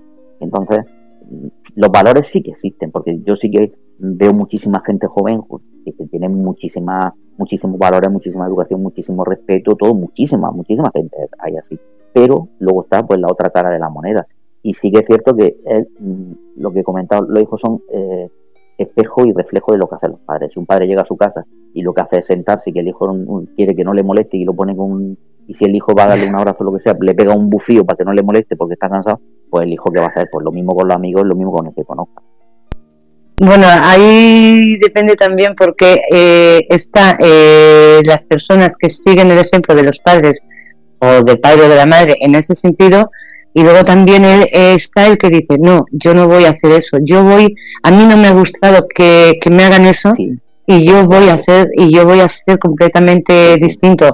Yo si tengo un hijo le voy a dar amor, lo voy a, eh, le voy a dedicar tiempo. O sea, mm, ahí están las dos versiones. Mm, no sé de qué dependerá, pero y si es cierto lo que dices tú, te doy la razón de que hay muchos jóvenes con muchos valores, pero por desgracia los que hacen ruido son los que no los tienen. Nos fijamos más en, eso porque son los que los que salen, los que nos ponen porque fíjate eh, eh, tú, tú, pones la televisión y tú raramente escuchas buenas noticias siempre escuchas lo malo y a lo mejor han mil millones de cosas buenas pero claro eso no es noticias ni, ni crea expectativas no entonces pues lo que dices tú no te sale eh, ponerse personas como vosotros que, o que habéis compuesto, eh, no sé, eh, una canción o, que habéis hecho fotografías, por ejemplo, tú lo de las casas y, y todo, poner tu nombre, que has descubierto que una casa se hizo, eso no lo ponen. Te ponen una pelea callejera en el que ha habido tres muertos, no sé qué, no sé cuántas. Entonces, claro, en sí, la cultura, la gente buena o la gente con valores, Em, existe, pero son como para el resto de la sociedad, para que exactamente, es como por desgracia, es que desgraciadamente es duro, es duro. Ahora mismo eh, nos acostumbramos a lo que dices tú, a poner la tele y escuchar nada más que noticias malas. Y, con la cantidad de, cosas bonitas, porque ahora mismo lo que estáis haciendo en Nuevo Renacer es que mm, es que es precioso. O sea, tenéis un proyecto es realmente impresionante y precioso y yo de verdad que ojalá y tenga todo el éxito del mundo, que creo que va a ser así, porque es, algo maravilloso, es algo maravilloso, pero lo triste es eso, que nadie, nadie los, bueno, eh, nadie, eh, ¿me entiendes? Eh, de millones de personas que lo deberían de saber millones de personas, imagínate lo saben cientos o, mil, pero no debería de ser así, no debería de ser así, es, es muy triste. Y además las circunstancias, bueno, pues las circunstancias de, de, la sociedad pues hace que, cada día haya una noticia, bueno, ahora estamos con el tema de Ucrania, el otro día fue bueno, el tema político, siempre hay prioridad y noticias pues bueno que, van escondiendo otras noticias pues mucho más, más optimistas o más alegres, ¿no? Y eso, contra eso pues no se puede luchar, pues cada uno tiene que hacer su, su, su guerra por su cuenta, ¿no? Y, y, seguir haciendo lo que le gusta y lo que cree y lo que lo que cree y, y en aportar esos valores que pueda dar por el bien común. Sí que al final tenemos que mm. pensar que todos dependemos los unos de los otros. Sí que esto es una, una, una en la, que, en la que todo lo que yo haga le va a repercutir a mi vecino y al otro y al otro. Y muchas veces no nos damos cuenta y, y no valoramos cosas que luego a la larga mm, dan la vuelta y, no, nos rebotan contra nosotros. ¿no? Entonces, en, en, el tema de las ciudades es eso. Si tú al final no cuidas tu ciudad, tu ciudad está hecho un asco, para pues a lo mejor el próximo que salga y se parta una pierna porque mete el dedo en, porque mete un pie en un agujero o revienta una rueda de un coche y tiene un accidente, pues eres tú, pues porque otro no ha sido capaz de avisar de que había un agujero. Y, más tarde o más temprano, pues eh, ahora lo ves lejos, dice, esa tiene un accidente, este, el otro se ha caído, el otro no sé qué, el otro le ha caído una piedra a un edificio que estaba ahí, que lleva sin apuntarla no sé cuántos años, y lo ves de lejos hasta el día que te toca a ti. Sí, efectivamente, es que no nos damos cuenta de que esto es como, mm, de que todo vuelve, o sea, es como una pescadilla que se muerde la cola. O sea, tú no avisas de que hay un agujero el otro tampoco avisa de que hay otro en la calle de al lado, tú no te vas a caer seguramente en el que conoces, pero te vas a caer en el que hay en la calle de al lado que lo desconoces. Entonces es, eh, es que lo que dices tú, que todo rebota, en esta vida todo rebota. O sea, mm, si tú no ayudas a una persona que está en el suelo, no puedes pedir luego que te ayuden a ti cuando lo estés. Y es que en esta vida, en esta vida, eh, eso es así. Por desgracia, es así. Sí, sí, para lo bueno y para lo malo, para, para las dos cosas. y, y yo sí quiero volver a decir, por favor, a todos los que nos están escuchando, que se metan en la página Vive Almería, porque vais a encontrar unas cosas maravillosas. Internet tiene no solo las, las noticias estas mm, que salen ahora o la gente, no, hay cosas muy bonitas en Internet también, como por ejemplo esto de Vive Almería, que además a mí me ha sorprendido mucho eh, las fotos, las fotos que haces delante y el después de las casas o, de los monumentos. Sí, sí, sí, eso, bueno, también me, interesaba mucho ver el cómo era una, un edificio antes y lo que se ha hecho ahora, porque claro, muchas veces ve ahora a lo mejor un edificio de 10 plantas, pero no eres consciente de lo que había antes, ¿no? Entonces cuando tú haces un montaje de, fotografía en el que eh, solapa lo que había antes y lo que hay ahora, pues mucha gente dice, madre mía, pero ¿cómo, cómo pudieron tirar eso? ¿no? Que, que, que, bueno, que eso al final no es mm, solo una cosa que ocurre en esta ciudad, no ha ocurrido durante muchos años, durante los años 50, 60, 70, pues bueno, ese desarrollismo malentendido era construir en vertical y en vertical y en vertical, pues bueno, hizo que, que muchas ciudades, toda su, su arquitectura, eh, que era lo que le daba su identidad, pues desapareciera y se han perdido muchas cosas, bueno, que ya son irrecuperables. Lo que se trata de lo que lo poco que quede, por lo menos recuperarlo y que, que las ciudades se conviertan también en, en, algo eh, que la gente venga a visitar de por sí por ver la ciudad, porque eh, yo he tenido la suerte de, viajar a, países europeos y he, estado en ciudades que son auténticas maravillas, como Praga, como, como Brujas, como eh, Venecia, como ciudades de Italia, ciudades, ciudades, Viena, ciudades que, que, que han conservado su, su patrimonio cultural y que la gente va a ver su patrimonio cultural. Y eso atrae una cantidad de, turismo de, un nivel y de una cultura que también dejan un, buen dinero, pero si tú solamente conviertes una ciudad en una ciudad de servicios, pues, pues el problema que tienes es que luego al final va generando pues una serie de, de, turismo que bueno que también es, que también es beneficioso y también es bueno, pues, pero estás descuidando otro tipo de turismo que también te puede atraer mucha mucho, mucho beneficio. Entonces, mm. se trata de compartir las dos cosas, porque tiene que haber turismo de ocio, tiene que haber también turismo cultural, y una ciudad no puede destruir toda su cultura para convertirla en ocio, ni destruir todo su ocio para convertirlo en cultura, ¿no? Tienen que convivir las dos, las dos cosas. Y, y en la ciudad es muy, es muy peligroso convertir toda una ciudad en, en, turismo de ocio, porque al final se convierten en ciudades que son eh, invivibles, por así decirlo. O sea, tú no puedes eh, convivir en un sitio donde estás todo rodeado pues de, ruido, de, música, de todo, porque eso pues puede aguantarlo un día, pero ¿qué está pasando con la mayoría de los cascos antiguos? Porque pierden todo su historial cultural, todo su patrimonio, se convierte en sitio de ocio y la gente pues tiene que irse de, del centro a vivir en otros sitios porque ya no pueden vivir. Entonces hay que buscar la forma de, que convivan las dos cosas. Puede haber ocio, puede haber perfectamente ocio y puede haber turismo cultural, no tiene por qué, por qué ser una cosa excluyente de la otra.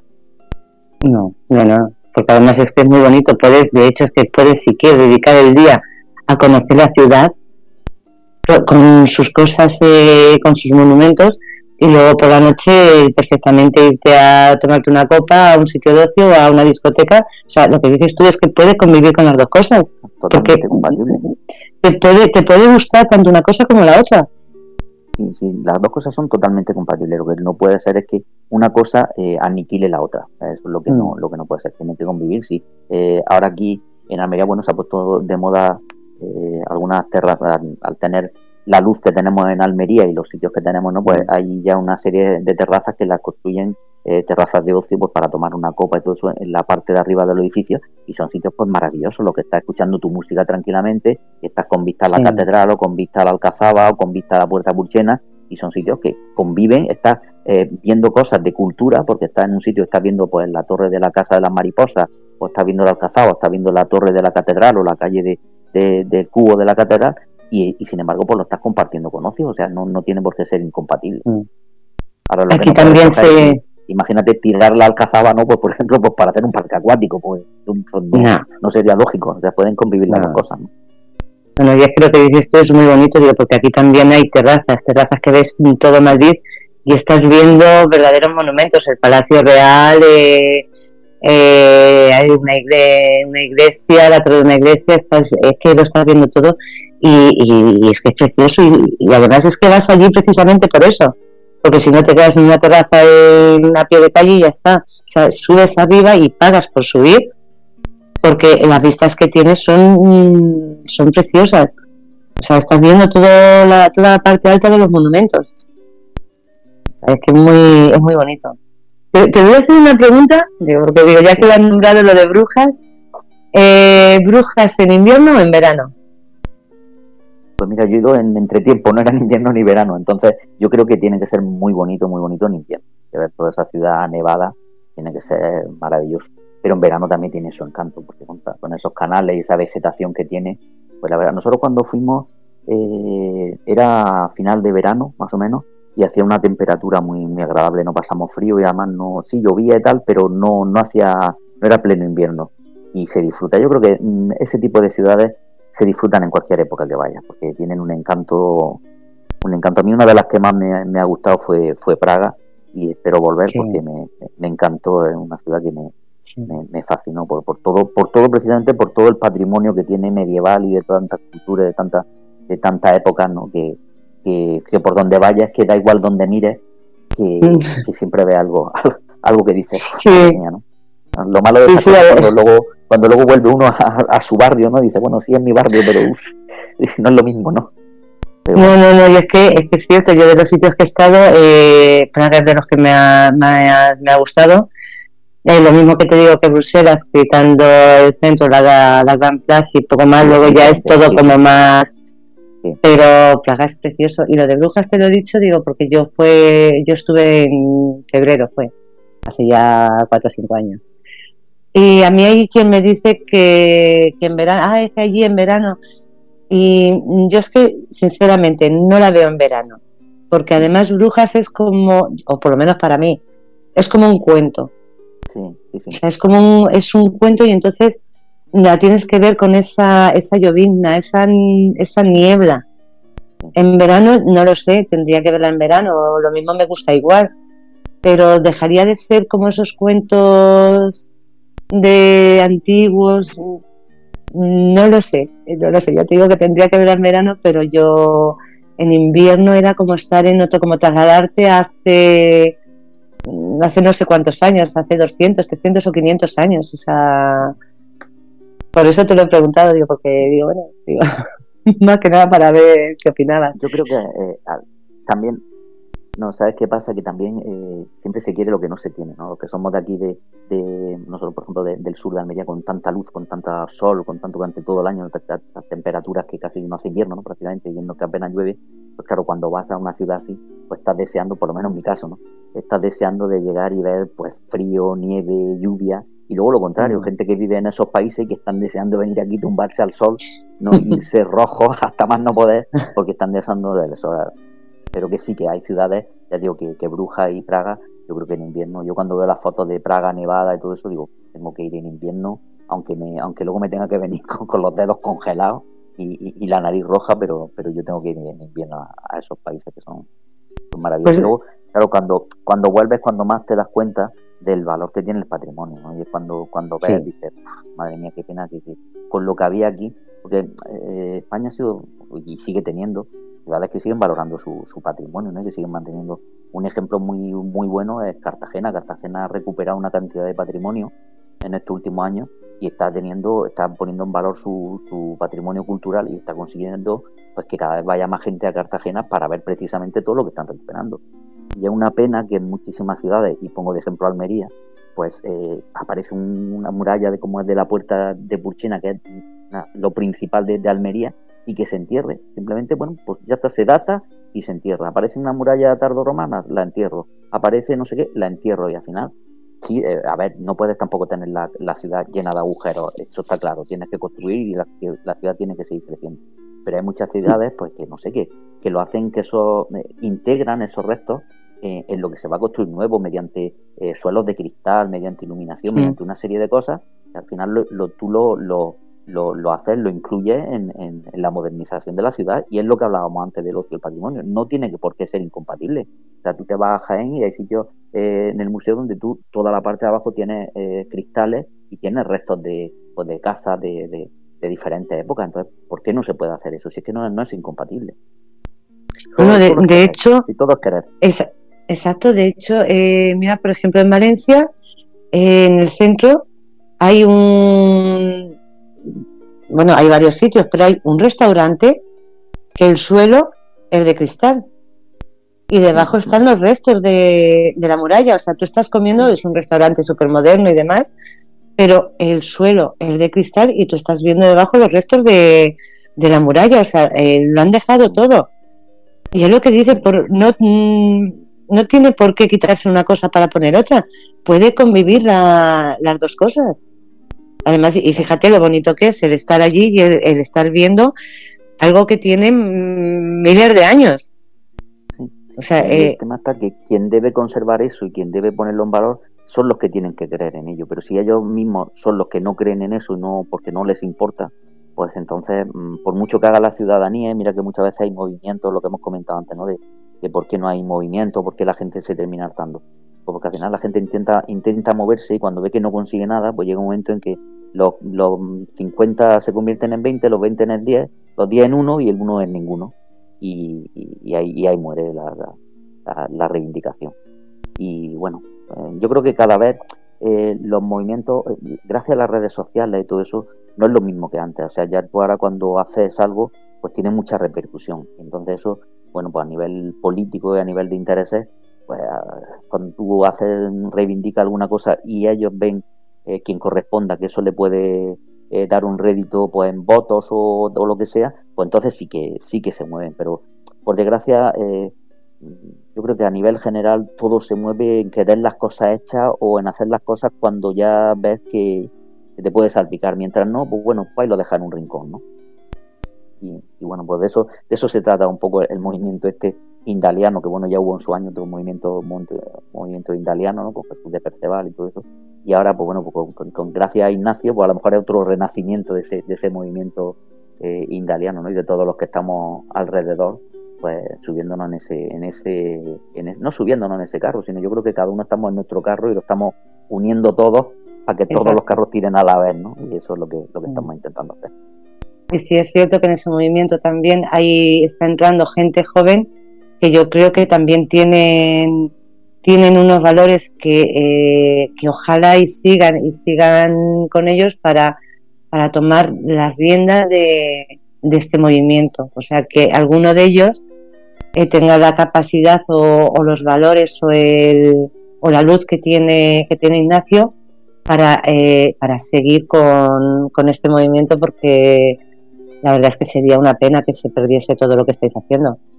No, no, no, no creo que se pierda porque yo creo que, que hay muchísimo, cada vez más gente, cada vez más gente consciente, implicada y cada vez más gente, todos, todos son ciclos y durante a lo mejor los 80 o los 90 hubo aquel eh, eh, boom de, la música, del cine, de, lo nuevo, de la cantidad de, las diferentes tribus que había, que, convivían pues los, los punky con los heavy, los heavy con los eh, new modern, los no sé qué, todas, y se hacían diferentes tipos de estilo y todos se enriquecían los unos de los otros.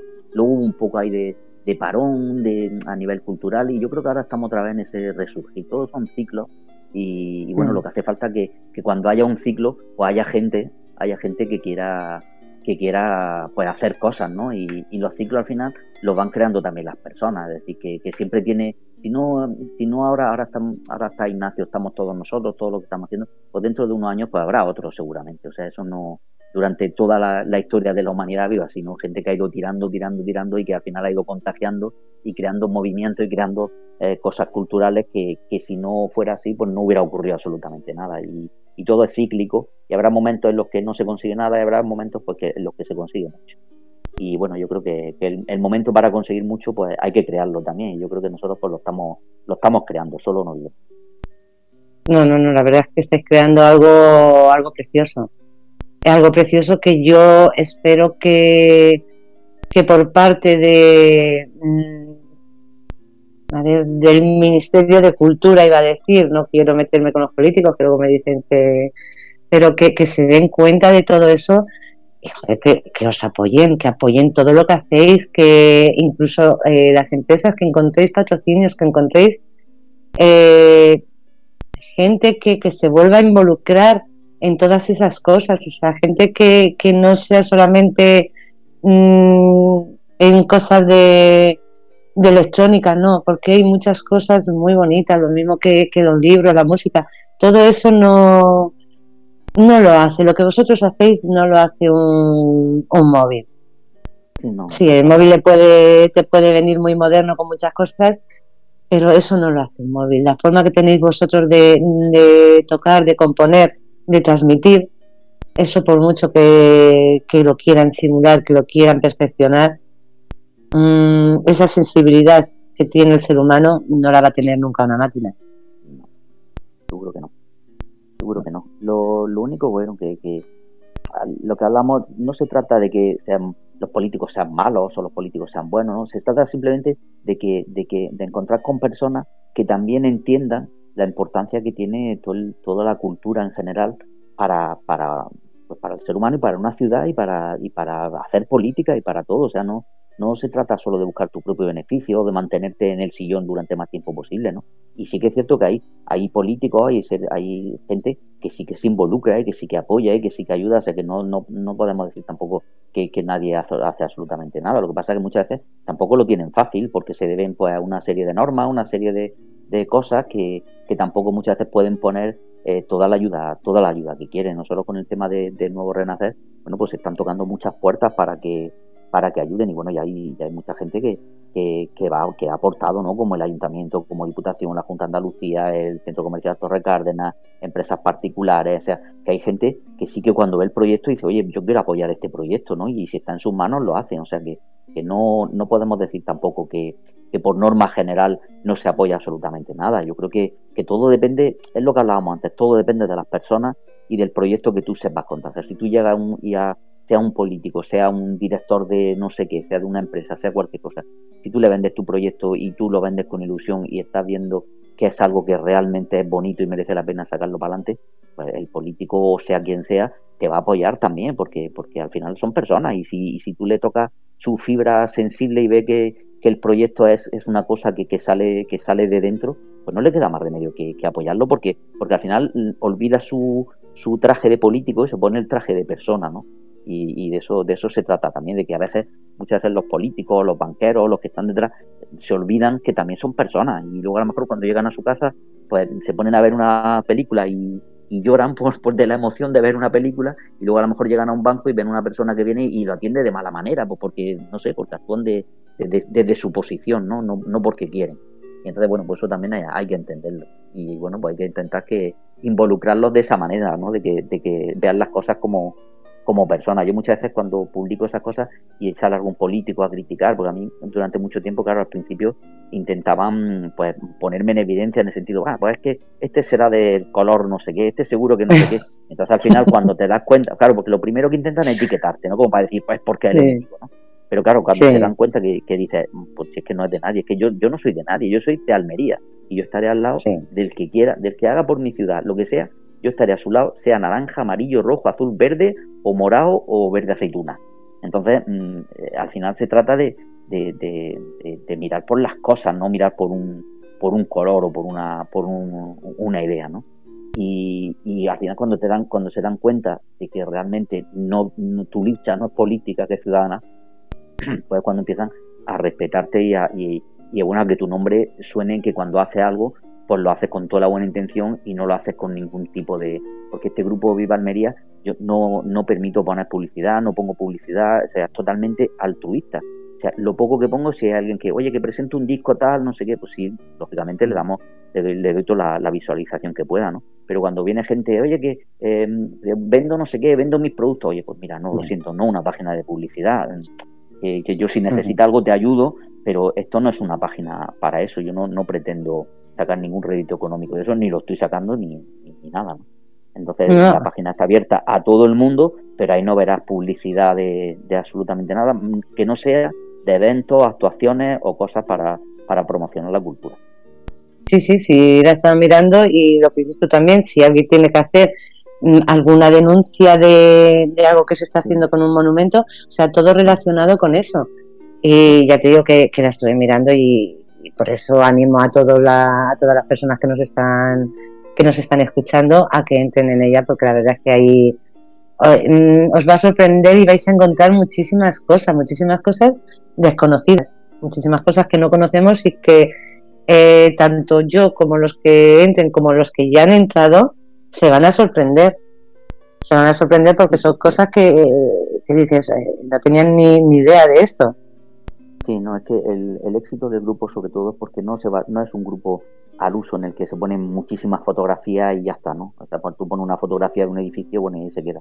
No, el éxito es que cuando tú pones una fotografía, eh, si os meten a algunas publicaciones, pues ya verás que no solamente está la, la, publicación a lo mejor de la casa, sino que está del plano, está la publicación del, del legajo en el que el propietario pide el permiso, el por qué no le dan el permiso, la historia de cómo era en Almería en aquella época, de quién era esa persona. Entonces, claro, tú tienes una muchísima gente, eh, además yo intento hacerlo eh, quizás una eh, no una ventaja, pero bueno, yo tengo una forma también de, intentar explicar las cosas que no entro en términos complicados ni en enrevesar las cosas. Voy al grano, intento que sea lo más resumido posible y que sea lo más didáctico y entendible posible. ¿no? Entonces, muchísima gente me dice, joder, es que está, está muy bien porque eh, está escrito de una manera súper amena y que eh, en un orden cronológico y que al final empiezas a leer desde el principio y parece que no te va a interesar y terminas leyéndolo porque, porque te engancha la historia, ¿no? Porque intentas, pues bueno, humanizar eh, esa historia que, que estás contando y, y, y, de eso se trata un poco también, de que no sea,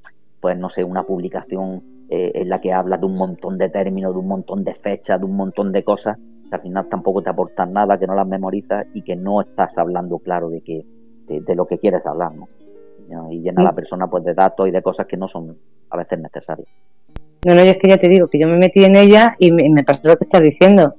O sea, eh, yo veía una publicación y no pasaba a la siguiente, o sea, eh, me ponía a leerla, le ponía eh, donde da ver más, que se amplía y seguía y seguía, o sea, eh, es que me lo leía todo y decía, ah, mira, pues no tenía ni puñetera idea de esto.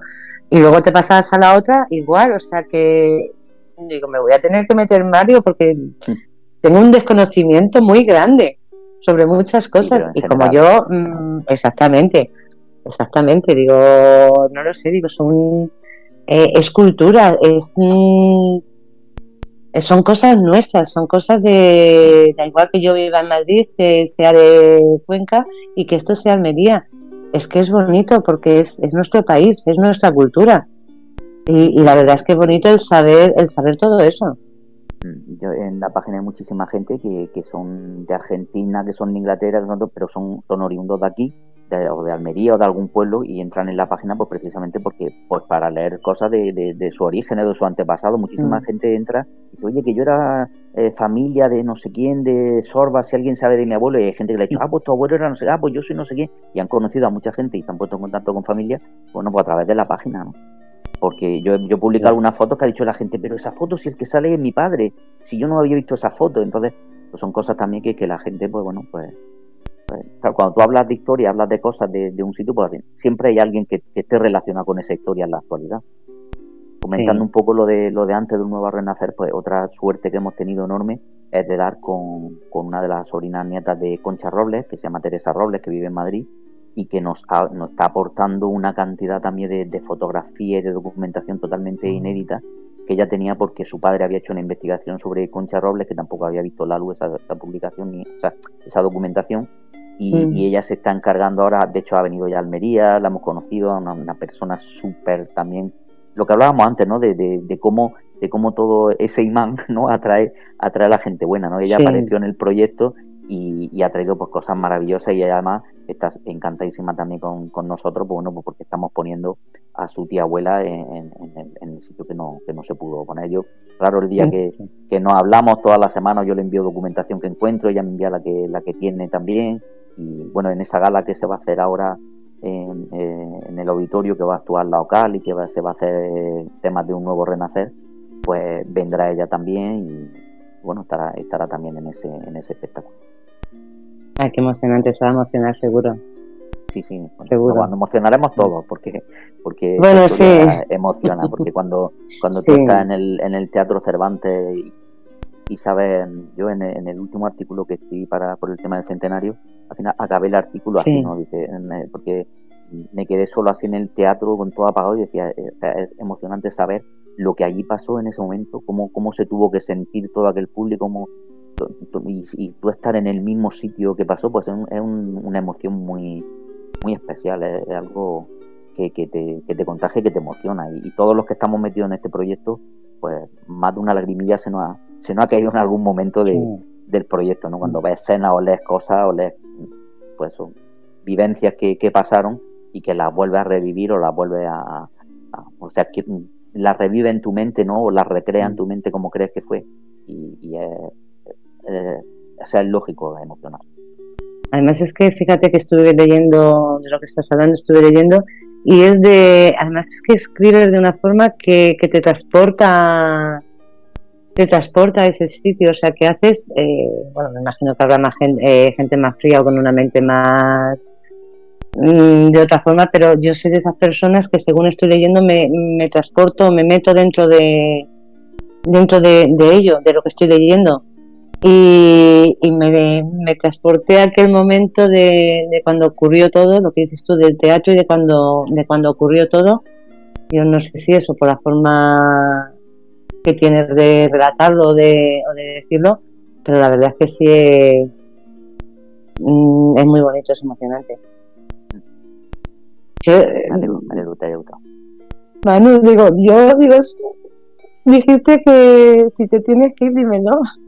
No, no, no, que ya he dicho antes que ya no, que no tengo ningún problema, ¿eh? que ya ah, cuando vale, digáis, no, no hay problema, yo estoy encantado estar vosotros. Vale, digo, es que digo, me, me, da una cosa, digo, madre mía, digo, lo mismo estoy aquí, digo, yo pobre tiene que... Fernando, que luego me, luego me dice que no le deja hablar, Fernando. No me tienes, me tienes abandonado. me tiene aquí, Manu, has, has visto que eh, Estrella, no sé si brilla o no, pero muda no es.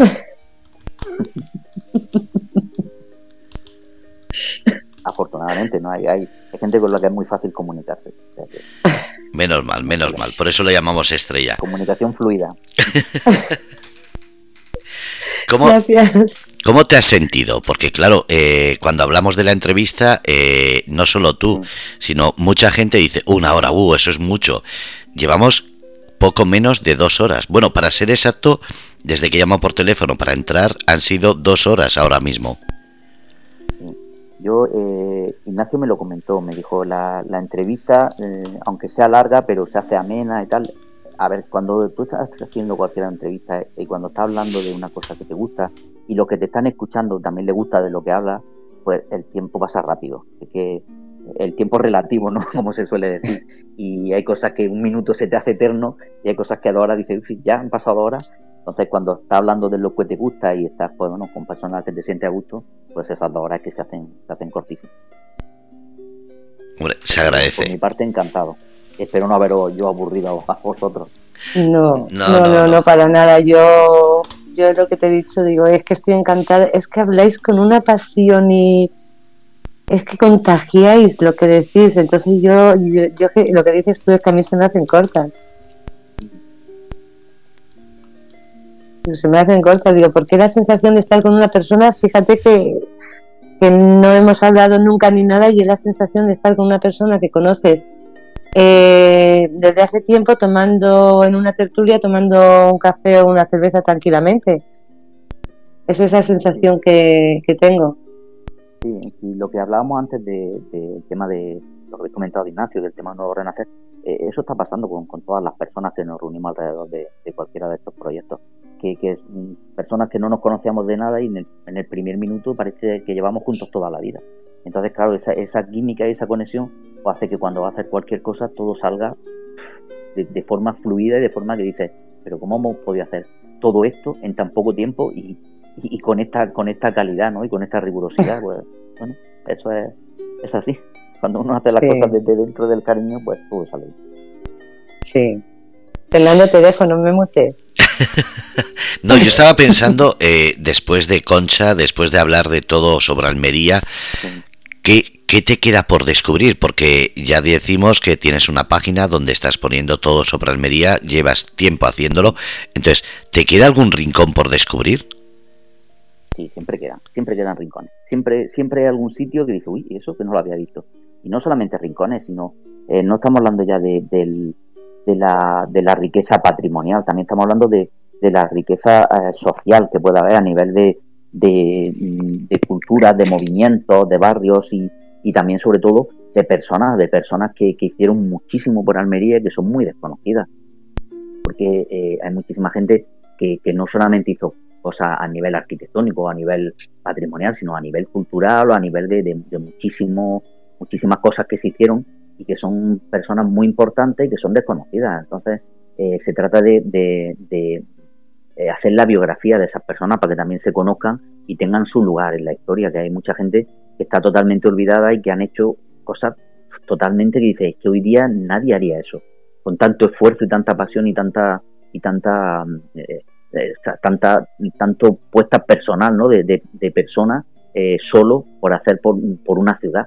Entonces hay muchísima gente que, que, ha hecho por la ciudad mucho más que muchas personas en muchos años. Entonces eso es, de ley que, que, que, tengan que tengan presencia y que se sepa que se sepan quiénes son. Entonces esa, esa riqueza nunca acaba de descubrirla. Siempre hay alguna persona, siempre hay algún rincón, siempre hay alguna alguna fachada, alguna anotación en un muro que, que descubre que dice, uy, ¿y esto qué es?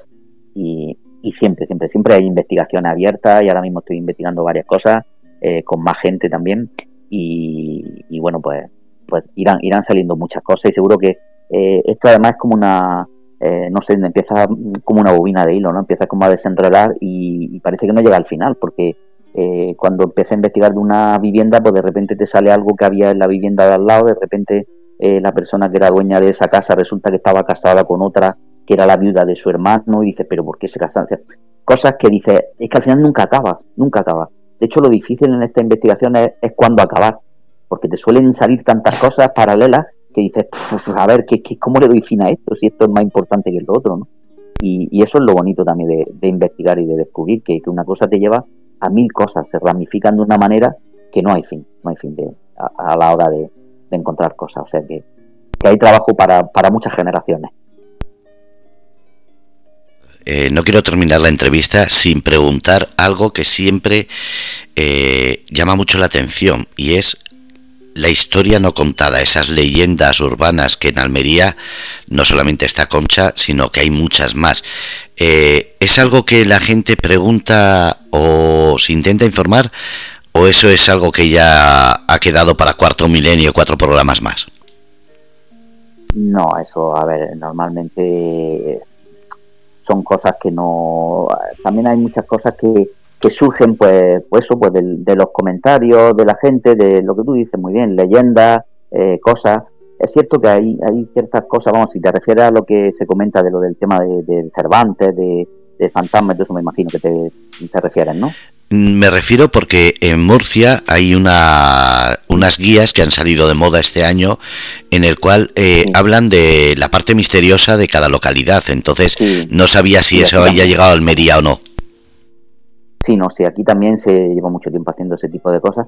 Y bueno, al final eh, son cosas que parten de leyendas, de cosas, bueno, que han ido pasando de, de historias de abuelos, de siempre en toda la, historia de la humanidad siempre ha habido esos misterios, esas cosas extrañas que nadie sabe explicar, que pueden ser mm, parte del folclore o parte de, de, de, de, esos, unos cuentos, de unas leyendas que se terminan convirtiendo en realidad y muchas veces no son más que un cuento, ¿no? Hay muchas veces que a lo mejor una persona en broma dice, ah, sí, pues eso es el, el fantasma de no sé qué, o a eso es el no sé qué, y eso se convierte, oye, ¿sabes qué hay un fantasma? Oye, ¿sabes qué? Y se convierte, una mentira al final se convierte en una, en una verdad, ¿no?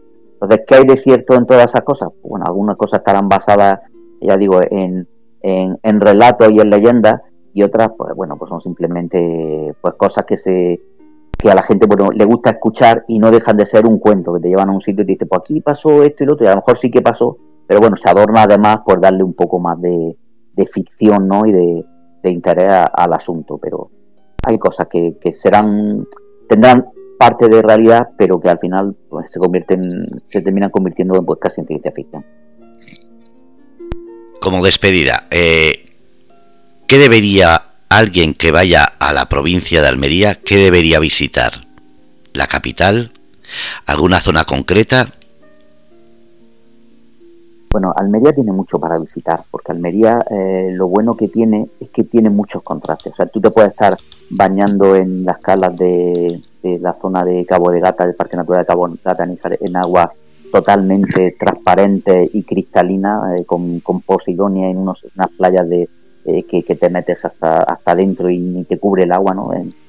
y, y, luego, pues en pocos metros puedes subirte a, al Caladarto y estar en la nieve, ¿no? Puedes irte a, a Taberna y estar en el desierto, visitar el mini Hollywood, o puedes irte al centro de la ciudad y visitar la Catedral de Almería, que es Catedral Fortaleza, o puedes ver la Alcazaba, o puedes ver eh, toda la parte de la, de la Plaza Vieja. Es decir, que hay muchos sitios para ver, una tierra muy, muy de contraste. Eh, como hemos dicho, de patrimonio se ha perdido mucho, pero eso no quiere decir que la ciudad no tenga muchísimas cosas todavía patrimoniales y muchas cosas bellas. Almería, lo bueno que tiene es que es una ciudad de luz. la gente que viene a Almería siempre dice, pero ¿cómo puede haber un cielo tan azul y tan limpio, no? O sea, a veces los que estamos aquí decimos, ya está bien de tanto sol que se nubla un poquito de llueva, ¿no? Pero es verdad que, que esa, esa luz que tiene Almería, ese, ese contraste entre lo azul y lo ocre del, desierto o el ocre de, las casas antiguas, de, toda la zona más antigua de Almería o de, o de la Alcazaba, de las murallas de San Cristóbal, pues son, son dignas de ver y son dignas de, de disfrutar. Y lo que hace falta es que sigan poniendo en valor y sobre todo que no se deje caer, porque también es una pena que a lo mejor viene gente a ver eh, zonas que dices, pero si esto es, esto es una maravilla, ¿cómo puede estar así de, de dejado, o de sucio, o de abandonado? ¿Cómo puede haber basura a los pies de un, de un monumento como la Alcazaba, no? Entonces, eh, eso es lo que hay que luchar porque, porque la gente cuando venga, pues se lleve un buen sabor de boca, ¿no? Y no diga, qué bonito era Almería, pero qué sucio estaba, o qué bonito era el Alcazaba, pero es que quería entrar y estaba cerrada, o, o he querido entrar a la catedral y que resulta que solo abren cuando hay misa, ¿no?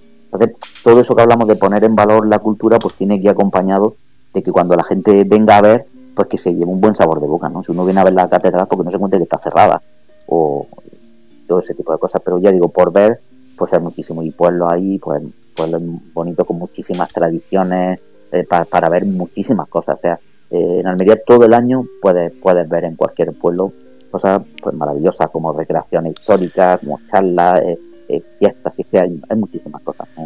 Imagino que como todo, como todo España, que al final España es una ciudad con tantísima cultura y tantísimas, eh, tantísimas tradiciones que, cualquier sitio siempre es digno de ver. Lo que hay que, encontrarle eh, el qué y cuándo, porque claro, si tú vas para disfrutar de un, evento que se hace en invierno y vas en pleno verano, pues a lo mejor dices, uff, qué aburrimiento si no había nada. Bueno, pues a lo mejor ido justo en el momento que no había nada, ¿no? Pero el resto del año sí que hay muchas cosas para ver y luego no te tienes que dejar tampoco llevar por lo que por lo que te publican en, a lo mejor en una esta turística, que al final te llevan a los sitios que a ellos les interesa, donde más consuma o donde hacen publicidad de los sitios que ellos se llevan comisión y cosas así. No tienes que, yo siempre que voy a cualquier ciudad, siempre mm, ando, pero por todos los rincones, que yo no cojo un taxi ni cojo mm, prácticamente ningún medio de transporte, intento. Eh, yo ha habido días que han mandado, eh, el ejemplo que ponemos antes de Praga, a lo mejor hemos andado 20, 25, 30 kilómetros en un día recorriéndonos la ciudad entera, ¿eh? Y sin cansarnos, es decir, mm, recorriendo, y así es cuando realmente descubre una ciudad. Porque si va a ver los cuatro monumentos que, se supone que salen en, en las fotos en las guías, pues al final no has visto la ciudad.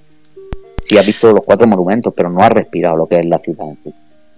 Y, andando y pateando cada rincón es como realmente es la ciudad. Yo suelo hacerlo... Eso te, Perdona. No, yo decía que suelo hacerlo al revés. Yo cojo, la, lo apunto los sitios más concretos, los visito primero y después sí me pongo a buscar lo demás. Pero de primeras no quiero dejarme esos sitios. Pero sí, también soy de los que anda por todos lados. Es lo que hablamos de lo que hablábamos antes. No es eh, sí o no, es eh, y no es esto o esto, sino es esto y esto. Saber los sitios los sitios principales y luego pues, te dedicas a descubrir los rincones que al final es lo que más te, lo que más te aporta.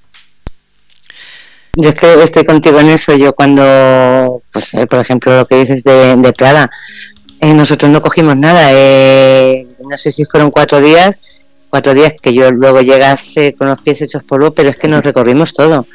Y todo andando, todo andando. Y lo que dices tú, descubres sitios o sea, eh, si tienes, porque un día coges la, una excursión de esas que te enseñan algo de, por la mañana y es cierto que te llevan a los sitios que ellos quieren y demás, pero luego el resto de los días ya te lo recorres tú todo y vas descubriendo cosas impresionantes.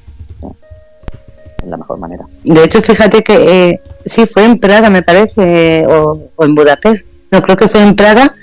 En Praga acabamos pasando a un, un, ah, un concierto que había por la noche volvíamos de, patearnos todo con una pinta que llevábamos y había un concierto de, Vivaldi eh, en violín. Nos dejaron pasar, vamos, pagamos la entrada, nos dijeron que no pasaba nada por las pintas que íbamos y la verdad es que fue precioso, fue impresionante, impresionante. Pues sí, pues ya te digo que eso cualquier ciudad hay que hay que verla de, esa manera, de, adentrarte en todos los rincones y, descubrir cosas porque que normalmente no salen en la guía hay que patearla, como se suele decir. Eh, Manu, eh, muchísimas gracias. Estrella, que son las 12 y 5, eh, quedamos en que a las 11 eran 15 minutos y al final nos van a dar las 7 de la mañana y todavía seguimos hablando. Seguimos. No, yo solamente le quería, le quería decir una cosa a Maripati, que ha dicho que, que le demos a Manu las gracias del chat, de las personas que están en el chat que, que te dan las gracias. Muchas gracias. Digo, es que digo, no quiero, no quiero eh, perderlo, digo que no. Y bueno, yo, ¿qué te voy a decir? Yo encantada, de verdad, para mí ha sido un, auténtico placer. Eh, se me han hecho cortas las dos horas y sé, te iba a desear suerte con, los proyectos, pero eh, es que no hace falta. No hace falta porque la vas a tener, la tienes y la vas a tener. Seguro, seguro que sí, pero siempre viene bien de, de, la, de la gente que, que te deseen suerte y que te deseen algo bueno, porque al final eso también suma. Yo es que ya te digo que, he estado encantada, que, que, mm, que me ilusiono con, con vosotros y, escuchando. Y, es que lo sé, lo sé, sé que vais a tener muchísimas suertes eh, con este proyecto que tenéis.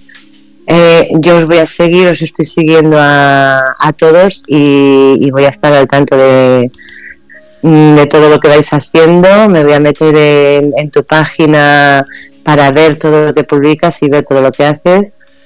Y, darte las gracias que mm, te lo tengo que dar y te lo doy de corazón. Pues ha sido una noche impresionante. Por, haberme invitado a, vuestro programa. Cuando quieras, esta es tu casa. Todo lo que tengas, cualquier cosa y cualquier cosa que tengas que denunciar, también. Igualmente, digo, para cualquier cosa aquí me tenéis, para lo que haga falta. Muchísimas gracias y muy buenas noches. Un abrazo, buenas noches.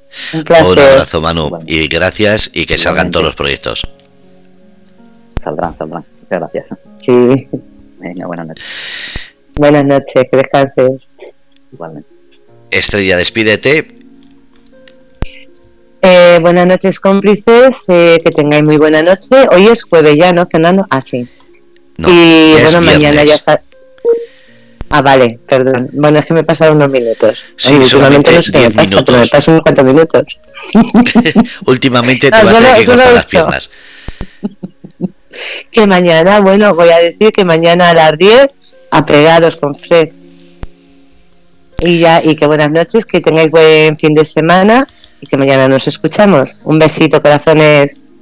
Bueno, y además que a las 6 de la tarde tenéis el programa Terra Composición de Turismo para mm. hablar del día especial, perdón, un programa especial sobre los guías turísticos. Así que, lo dicho, a las 6 de la tarde, Terra Composición de Turismo y el tema guías turísticos y a las 10 de la noche, apegados con Fred Gómez desde Sagún.